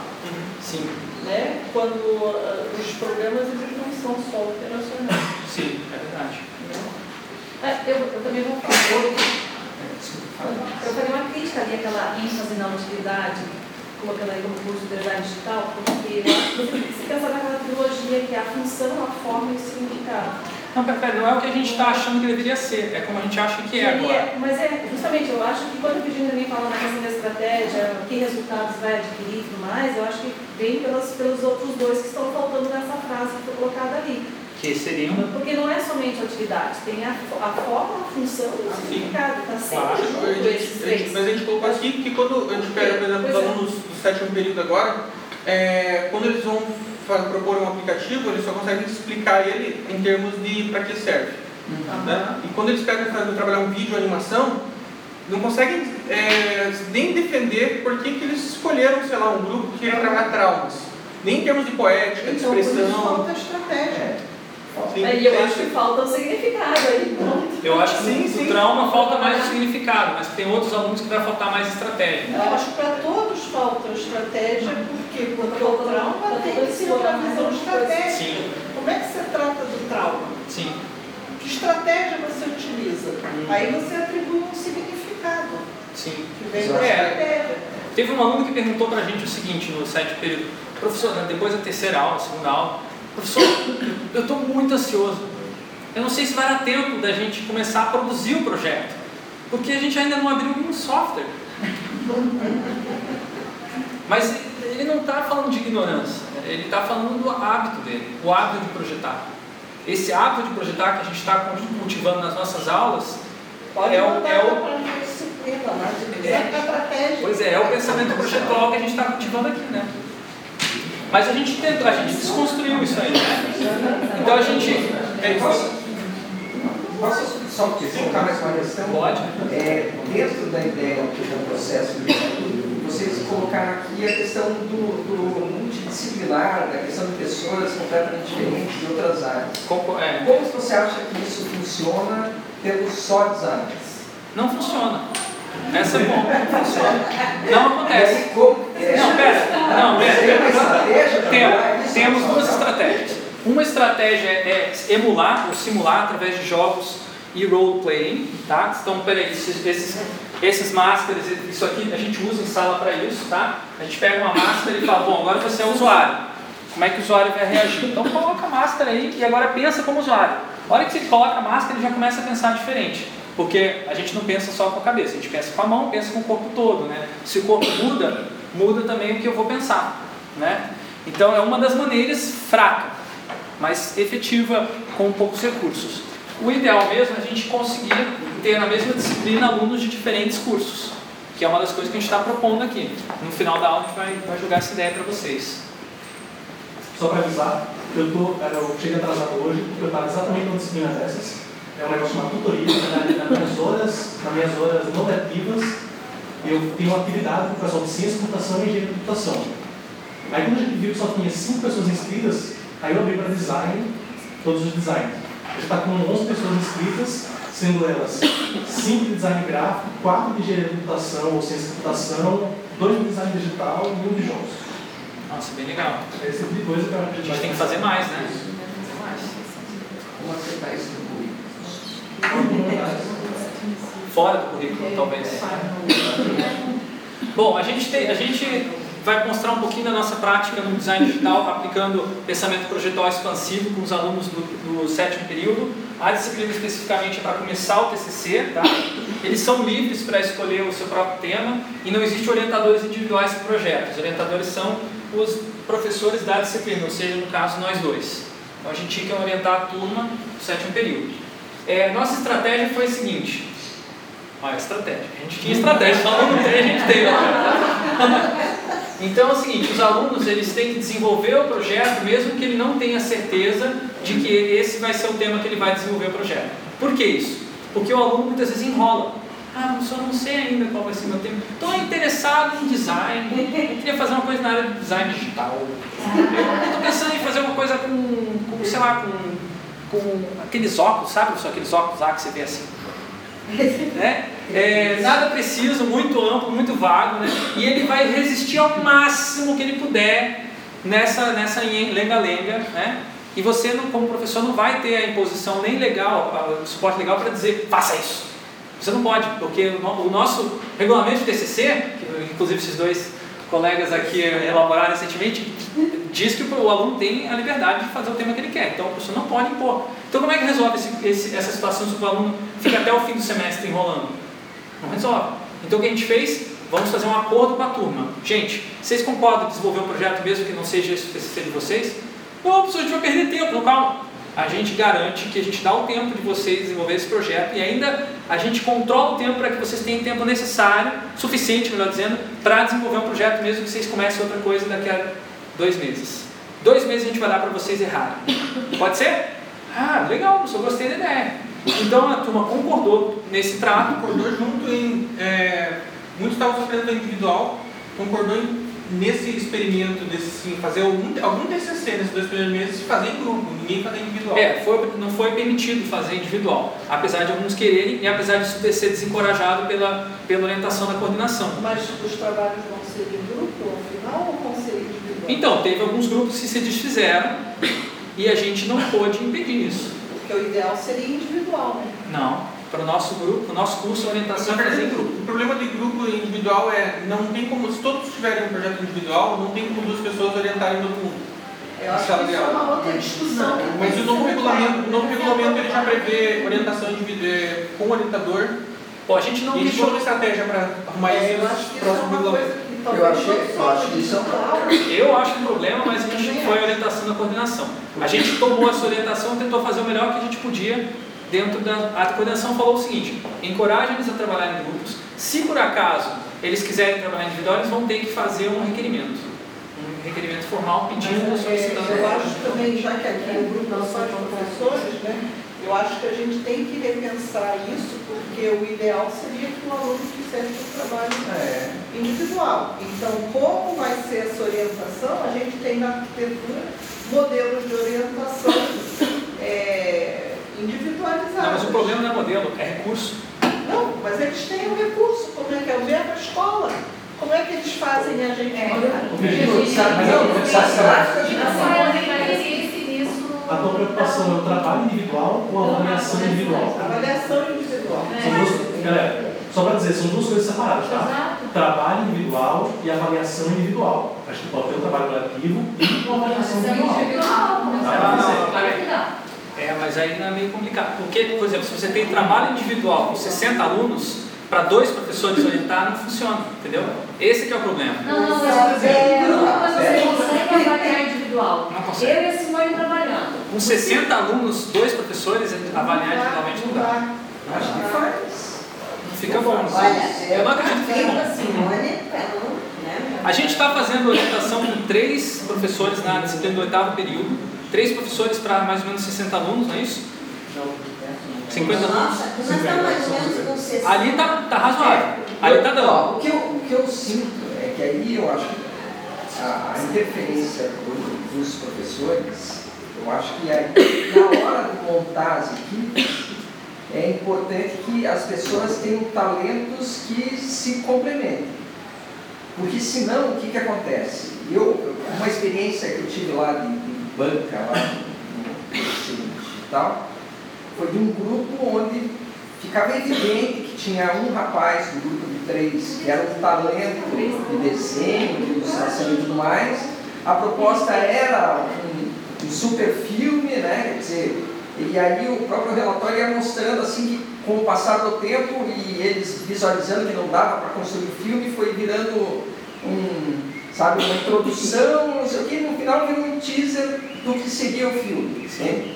E, e assim, eu vou te dizer que praticamente o trabalho ficou na mão de um sujeito Sim. extremamente talentoso. Não quero dizer que os outros não tiveram é, influência na, na, na decisão do, do, projeto, mas naquele caso, naquele tema que eles abordaram, acabou ficando muito, muito Só que você só, é, isso, você só consegue fazer isso bem feito se você conhece muito bem a turma, se você tem um trabalho já anterior como professor de acompanhar os alunos em outros períodos, né? E também de ter tempo para ajudar a negociar, porque é um processo bem complicado de formação.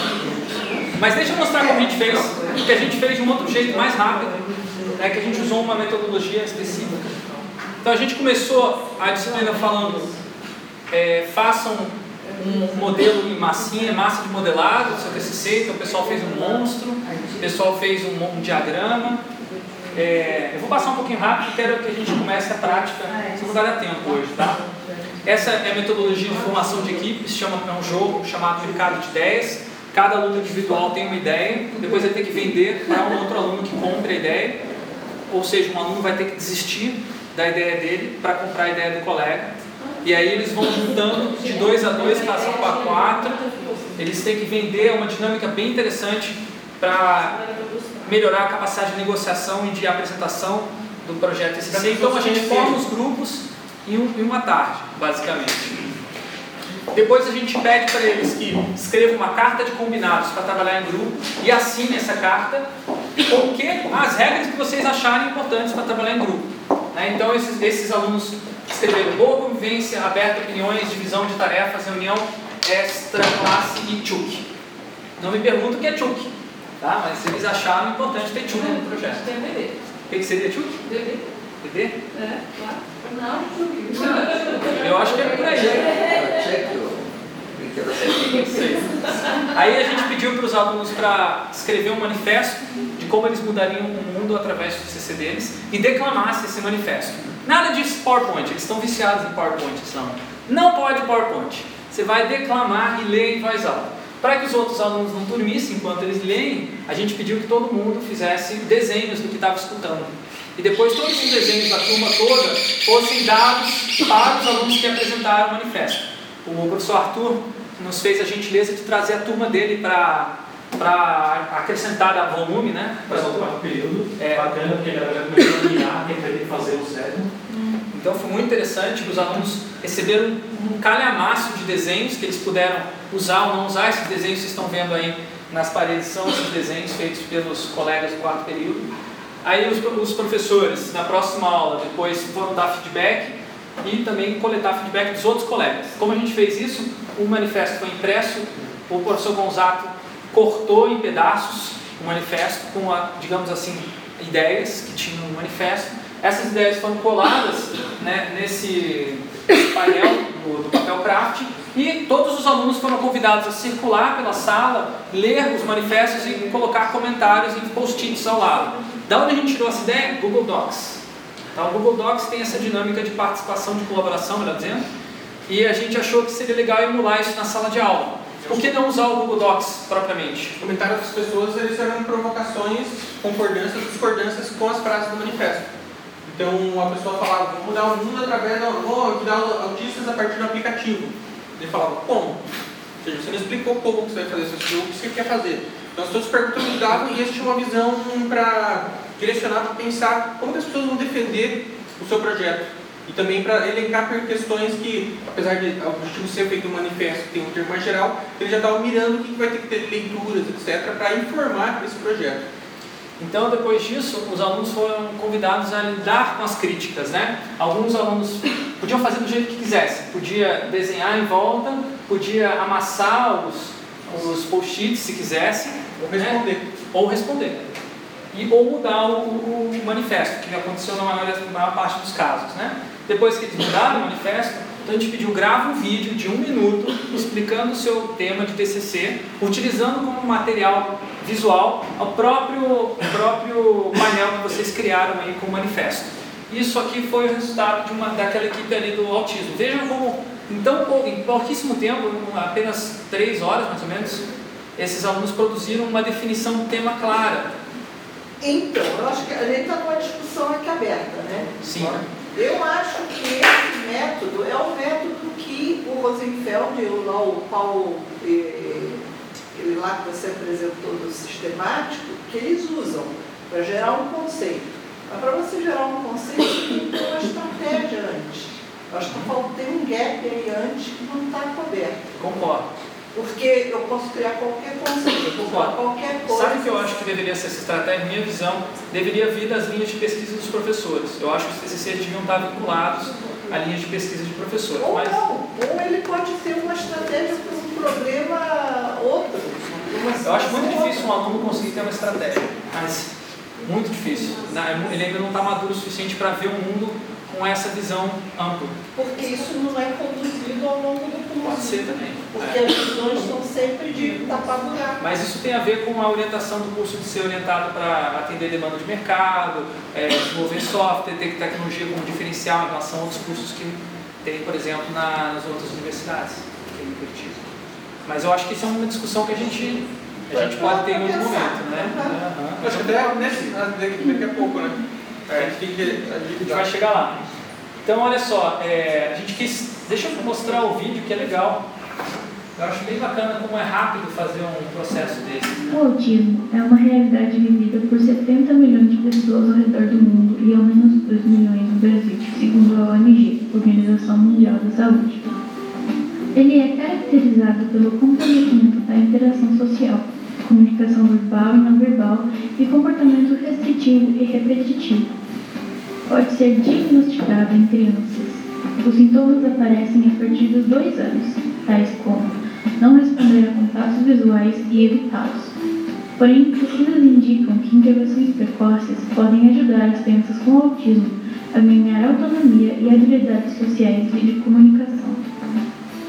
Reconhecendo que a maior dificuldade dos autistas é a interação e a comunicação, temos em mente a criação de um sistema que auxilie tanto na educação como no crescimento interpessoal dos portadores do transtorno, visando ajudar familiares e professores. Procuramos acessibilidade para que o sistema tenha ampla participação na sociedade, ouvir e entender quem precisa e do que precisa, e também procuramos comprometimento e a transparência, tratando com respeito o autista. Então, isso aqui é, digamos assim, eles definiram um tema, só não disseram exatamente o que eles vão fazer com esse tema. Né? Eles mostraram, digamos assim, a empatia. Né? Eles estavam nessa fase aqui, foram para essa fase de definir, digamos assim, o ponto de vista deles sobre essa questão do autismo. Não, faz, não fizeram ideação ainda. Algumas equipes já fizeram ideação antes disso, mas aí a gente fez depois. Na verdade, eles desenvolveram o que desenvolveram? Um aplicativo que ajuda os autistas a se comunicar com outras pessoas através de símbolos. Mas isso a gente não vai abordar aqui, só complementando, digamos assim. Veio depois dessa aula.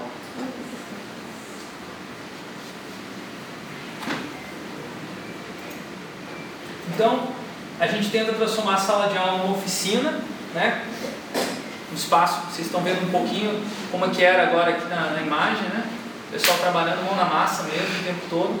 E depois que eles fizeram esse processo de ideação, né, é, não chegou nem a entrar na área de produto, né, só ideação, a gente fez uma sabatina, inspirada em uma conversa com o professor Arthur, né, a gente montou um modelo em que os alunos são convidados a trazer todos os materiais que eles desenvolveram para ideação, colocar numa mesa e aí se defender de perguntas. Eles teriam 10 minutos, tinham 10 minutos para apresentar o que tinha na mesa, não podia usar PowerPoint, Tá? Isso era, uma, era, uma, era para que eles ficassem mais frágeis, porque o PowerPoint esconde muita coisa do processo, ele faz você, na verdade, inventar coisas que você não fez, PowerPoint pela linearidade, então a gente deixou eles meio que é, sem essa árvore, essa muleta que é o PowerPoint, e colocar o, realmente o que é o projeto na mesa. E aí a gente veio e adotou dois, dois é, papéis, né? Como já tinha sido comentado no começo da aula, o papel do bobo, que é aquele que faz as perguntas mais ridículas, do tipo, o meu projeto é, uma, é um aplicativo para tablet para autistas. O que é uma tablet? É uma, pergunta que você não espera, né? Mas às vezes fundamental, porque o aluno não sabe do que uma tablet é capaz. E quando ele faz essa pergunta, ele começa a peraí, uma tablet pode ser uma outra coisa. Mesmo porque no, no TCC, na parte memorial, ele vai ter que explicar o que são as coisas. Né? O que é autismo, o que é tal coisa. E aí o segundo papel era do gangster. O gangster ele vai fazer as perguntas difíceis, né? do tipo, para que você, se você responder, você faz parte da máfia, se responder certo. Do tipo, é, qual que é o modelo de negócio do seu projeto? Né? Como que você vai ganhar dinheiro? Como é que é, vai se manter esse projeto? Então, esse tipo, esse, a gente ficava trocando durante a sabatina, importante, trocava de papéis. para acordar com os alunos. Sim, esse, assim, não é só chegar e aplicar isso, teve uma conversa com eles, explicação, proposta, falou de fragilização do aluno, mas também nos colocarmos numa posição, assim, para a gente não colocar na posição acima, teve que ter uma negociação para que eles deixassem isso. Uma, uma, assim, uma visão nossa que a gente vê que funcionou é que os alunos pediram outra, queriam mais sabatina. Eles adoraram a sabatina. Eles adoraram porque a gente fez, eles falaram, teve, ninguém nunca fez essas perguntas para a gente. A gente não tinha feito porque a gente sempre está no modo orientador. O que, é o modo orientador? Nossa, eu gosto muito desse aluno, quero muito ajudar. Você faz as perguntas que vão ajudar o aluno, não as perguntas que vão deixar ele numa complicação. Quando eu boto o papel, esse, esse visto para esse papel, eu me sinto livre para mudar o modo de orientador para modo banca. Porque o modo banca é pegar o cara, né? Só lembrando que né, a gente pegou o pessoal do oitavo período a gente fez a mesma coisa, só que usando como disfarce uma prancheta. Isso. É, a prancheta também a gente usou aqui, foi, a ideia começou aqui, né? De usar a prancheta. A prancheta foi por acaso, a gente trouxe somente para suportar o papel, mas a gente percebeu que ela tem um impacto no processo, ele cria um distanciamento imediato. Se a hora que você está anotando numa prancheta, enquanto o aluno está falando, ele está muito nervoso, né? porque ele não sabe o que você está anotando. E, por outro lado, é, é interessante porque é, os dois professores, cada um tem uma prancheta com anotações diferentes, que são entregues aos alunos no final da apresentação deles, com anotações de ideias que o professor teve enquanto o aluno falou, para não interromper ele, você anota. E também tinha um checklist, né, uma lista de verificação. Tinha uma espécie de bingo. Tinha um era assim, os mesmos, os mesmos critérios que a gente usou para avaliar eles, eles também receberam uma folha desses critérios e se autoavaliarem antes. No final a gente comparava as três ah, avaliações. É, isso foi bem interessante. A minha avaliação, a do Fred, o que, que a gente achou dos projetos, que a partir de critérios bem, eram bem materiais. Objetivo, por exemplo, tem muitos esboços no projeto? Se não tivesse, você já tinha perdido ponto na avaliação. Eles mesmos fizeram essa avaliação num checklist, a gente comparava a auto-percepção e a percepção nossa, e discutia no final. Então, isso quer dizer 5 minutos isso, né? Em cada grupo. Isso foi bem legal. Depois a gente. Ó, esse aqui é um exemplo de uma mesa, né? Vocês terem uma ideia de tipo de materiais que estavam lá. Sketchbook, né? Uma coisa importante, a gente avaliou também. Uma prática que não era comum no design digital. É, e aí depois a gente fez o contrário, a gente inverteu e falou agora é hora de vocês sabatinarem o nosso processo de, de pedagógico. Então a gente botou os, os chapéus no meio da, da na sala, fez uma roda de conversa e falou: agora vocês façam uma avaliação do que, que do processo até agora, o que, que vocês acharam, né? Se quiserem, pode usar os chapéus. Nesse... Hã? Chapéus. Holandês, holandês. Não, obrigado. E, novamente, essa roda não acontece só com outras pessoas, né? Tipo, você tem que dar alguma garantia de que eles vão falar e vai se refletir em alguma prática, alguma postura do professor, para você conseguir ouvir um relato sincero, você também você precisa responder, né? Isso aqui já foi a segunda que a gente fez, a segunda e terceira roda. Então, é, alguns comentários que a gente anotou. É, os alunos eles têm uma espécie de sincronização coletiva nessa turma. O fato de ser pequeno, a gente está fazendo dinâmicas em grupo, todo mundo junto. Eles basicamente querem que todos os trabalhos tenham um certo nível. Tá? Eles estão se auto-policiando nesse sentido, de incentivar os outros a melhorar, quem está problemas, e meio que baixando também, por outro lado, os que estão mais na frente. Então tem esse, esse negócio. Eles querem ser reconhecida com a primeira turma de design digital só com TCCs massa, que eles falavam que nas turmas anteriores tem um ou dois, três que são bons e o resto é muito ruim. É a avaliação deles. É, e eles falaram um negócio interessante que tem a ver com os quadros, né, com os painéis ali, né? Que no começo estava bem perdido, não sabia o que fazer tudo aquilo, só ficou claro quando comecei a ver que eu estava construindo algo e perceber a evolução do projeto. Para mim, isso é estratégia. Não sei, eu estava pensando, quando você fala o tempo todo, a gente desculpa se não falar estratégia mais tarde. Sim. Não estava falando. O que vai falar? A gente, no quarto período, eu e o Rafael Camargo, a gente está fazendo a disciplina de projeto digital experimental.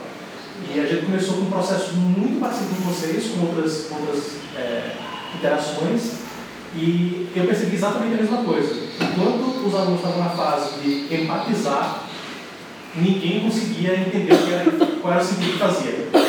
Tinha uma falta de motivação muito grande na, na, na, turma e uma angústia alta. Quando eles tiveram que desenhar alguma coisa, botar no papel, a gente depois fez entrevista de um a um, com 60 alunos quase, para saber o que eles acharam da disciplina. Todos eles disseram isso. Eles agora estão entendendo para que a gente tem feito isso. Então acho que botar no papel é, é bem importante depois dessa empatia para Mas é importante também manter empatia, mesmo que eles não entendam é. o que eles estão fazendo. É, é, não. Isso ficou bem claro para a gente, eu acho que eles perceberam isso. É. Acho que eles conseguiram dizer, ah, beleza, que a gente estava fazendo lá no começo do ano. Quanto antes, na verdade, do curso isso acontecer, tanto, an tanto antes eles vão aproveitar melhor esses momentos de desenvolver empatia. E como, como que acontece assim, no desenvolvimento, nesse desenvolvimento, porque tem, sempre tem estudantes que já sabem o que querem digamos assim, porque aí, quando eles fizeram né, essa, todo, todo, todo essa estratégia, eles, né, as ideias foram surgindo. Mas é aquelas pessoas que já tinham objetivo. Por exemplo, teve uma aluna que falou: Eu quero trabalhar com a Marcela, né? Como é que era? Marcela? Na Marcela já tinha uma ideia, que ela queria trabalhar com é, educação sexual. Ela falou: Meu TCE é sozinho, vou trabalhar com educação sexual. Acho que ninguém está interessado nesse assunto, então, professor, eu não quero trabalhar em grupo. Eu falei: Não, mas. A gente ela se propôs a fazer em grupo e já. Assim, vamos fazer grupo aqui porque a gente combinou que tem que fazer, foi legal, mas logo que acabou ela falou: Eu não vou fazer sozinha. Ela saiu, vou fazer sozinho. Aí, beleza, vai fazer sozinha? Tranquilo. Mas pensando bem, eu gostei tanto de trabalhar em grupo, ela falou assim, que eu mudei de ideia. Aí tinha um TCC dos, dos alunos trabalhando com LGBT, esse está aí no, segundo botão, que é um livro digital sobre o assunto, para crianças. Ela se juntou nessa equipe. Aí ela mudou de, de ideia. Então, na verdade, o aluno, quando ele fala, eu quero fazer sozinho, tudo bem, pode fazer, daqui a dois meses, beleza? Daqui a dois meses ele é um outro aluno. Então, mas, mas, mas, teve um caso de, de, disso, que era alunos que fizeram um grupo. Que foi, foi proveitoso porque nenhum desses alunos ele era um aluno que reclamou, assim, que reclamou, falou assim, nessas rodas. Assim. Mas é, quando acabou ele seguiu o TCC dele e daí enganou pessoas nesse processo, ou desistiu de pessoas também que foram professores. Né? É, mas eu, eu, acho que teve só dois que estavam bem certos. Aquele do, um do vídeo e um, o Vitor também, que trabalhava com, com terror é, vídeo de terror. Já tem um comentário é, não, é, é, só pensando assim que essa, essa metodologia ou essa estratégia que vocês usaram no sétimo período, é, é, numa reunião, numa, um cursinho praticamente que nós tivemos na, na reitoria, né, os ND, alguns NDS sobre parte de estratégia, de conceituação e assim por diante, é, que isso cai tão bem desde o primeiro ano que quando você chega ao sétimo período, ele não vai ficar tão angustiado quando chega na hora de fazer a ideia e a arte, né? Ele, aquilo já virou uma estratégia, ele sabe que é uma estratégia, que tem que criar uma estratégia. Não precisa ser essa estratégia, mas que tem que ter uma estratégia. Talvez seria essa. Eu, eu acho que esse, esse modelo que eles criaram, de trazer para dentro da sala de aula esses dois meses de experimentação em grupo, e depois você faz o que quiser, ele dá ao aluno a liberdade para errar e sair de um grupo sem ofender o outro colega. Ele diz, não, beleza, depois daqui eu não quero mais fazer. Não é assim, estou fazendo um projeto, não se mexe em tudo, eu participando todo dia você da equipe. Não, eu disse que eu a gente estava Porque eu acho que tem que ter da estratégia que o aluno quer faz. Olha, eu fiz isso, mas que estratégia eu usei? Ah, eu fiz.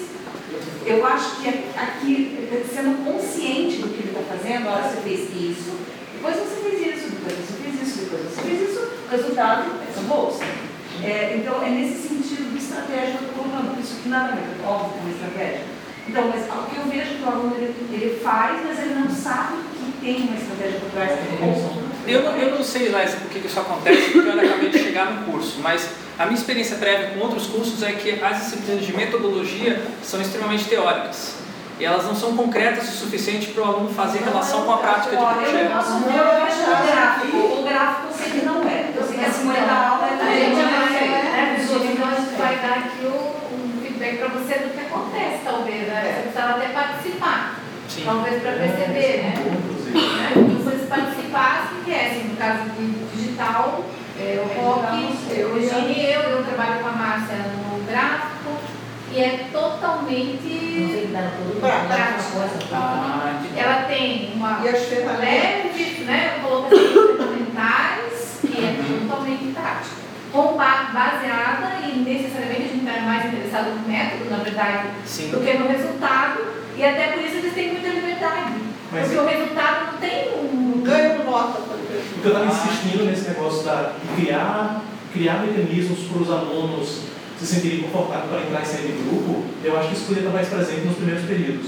Porque senão, logo no começo, ele cria uma, uma É, as panelinhas. um. Panelinha, vai até o final. pessoas, só faz com cinco.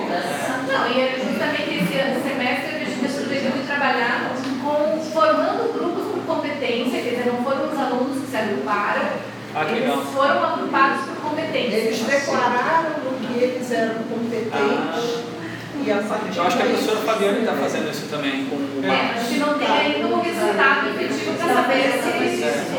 Só para tentar recolocar em outro, em outro registro essa proposta, é, assim, na publicidade tem uma discussão se, deve, por exemplo, se a publicidade deve fazer estratégias e campanhas ou se deveria trabalhar mais com planos, ou seja, coisas que você possa reformular enquanto você está fazendo. Porque um problema, a estratégia ela permite você dominar certo, certa estrutura e entender o que acontece e seguir um plano de ação. O problema é que se você tiver que mudar o plano de ação em ação, tem que refazer toda a estratégia. Assim, em termos bem gerais. É, ou então eu lembro do Circle que tem uma questão que fala que a diferença entre estratégia, esse planejamento prévio, e a tática, que é quando se lida com as circunstâncias. Enfim, aqui a gente assim, veio uma proposta que é ver que os alunos de TCC demoram demais para definir o tema e começar a fazer. E quando eles fazem, eles só têm uma chance assim, de acertar aquele tema. E basicamente é o R cedo.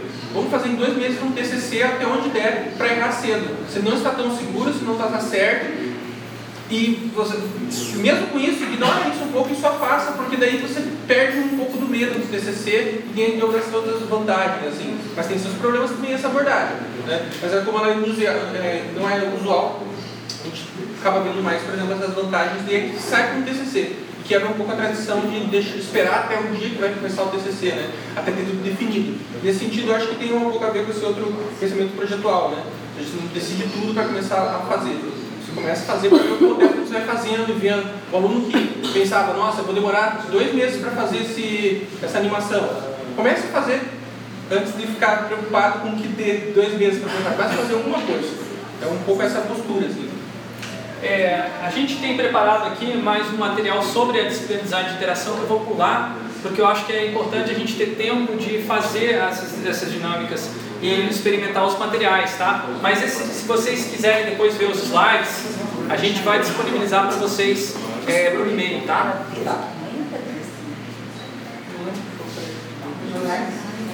Esse é onde a gente usa muito teatro do oprimido, by the way.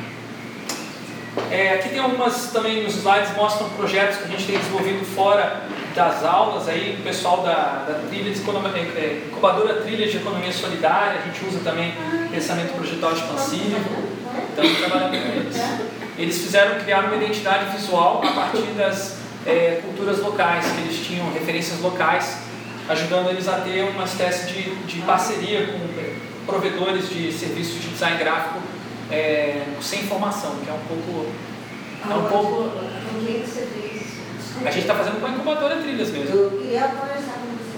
Ah, então vamos conversar. Ótimo. ótimo.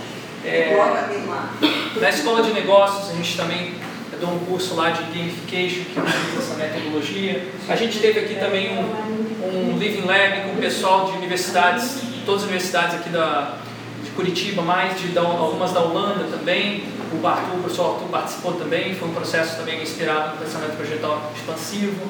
Na Presidência da República, eu já fiz um projeto também lá de vislumbrar um laboratório é, de tecnologias para participação social. É, em Londres, eu fiz um projeto também com o Architecture Sans Frontiers, que é uma, uma ONG que trabalha com é, análise do impacto social de grandes obras, como o Trem-Bala de Londres, que vai destruir algumas é, unidades de habitação popular. É, a gente utilizou isso também com a prefeitura de, de é, Arnhem e na Holanda. Eles trabalharam com a criação de um modelo que visualiza dilemas num projeto de um dique anti-inundação. É, e está aqui no Hospital de Clínicas, tem feito trabalho também com o pessoal das cirurgias, tentando repensar como oferecer, é, tratar mais pessoas, mais pacientes que são críticos e estão com riscos maiores de vida do que pessoas que é, são interessantes para os cirurgiões. O que parece óbvio, mas é bem difícil de mudar essa mentalidade. Tem pessoas que, enfim, vêm a falecer porque é, no Hospital de Clínicas precisa ter um certo número de cirurgias plásticas para os alunos que querem se formar nessa área. Então é bem complicado resolver isso. Tem guia, guia de materiais também com anotações sobre esses materiais que eu também não vou poder passar. A gente vai fazer isso de uma maneira mais intuitiva hoje, mas os slides explica tudo, tá? Vai falando tudo, digamos assim. O importante é vocês saberem a base. A, na minha tese de doutorado eu explico isso melhor, mas basicamente, quando você tem duas pessoas, elas estão colaborando através da fala, é muito difícil elas conseguirem construir algo juntas. Porque a minha fala sou eu, é muito difícil separar a minha fala de mim mesmo. Então, quando alguém critica a minha fala, ela critica a minha pessoa. E aí eu posso ficar ofendido com isso. A hora que a gente cria um objeto, né, e esse objeto ele se torna compartilhado, aí a crítica é sobre o objeto, não sobre mim. Ou seja, eu tenho um distanciamento é, dessa crítica e eu posso lidar com ela de uma maneira mais construtiva. Então, essa, digamos assim, é uma das justificativas por que, que a gente usa tanto esses materiais. O objeto criado colaborativamente, ele vira compartilhado. O objeto que cria individualmente também pode ter esse caráter da fala. E eles eu podem projeto sozinho e depois traga o objeto, individual também. A gente vai fazer isso aqui hoje. Vocês vão criar objetos individualmente, depois eles vão se conectar para virar objetos compartilhados. Bom, é isso. Eu tenho, sabe como isso? Uma aula Então agora a gente pode passar para a etapa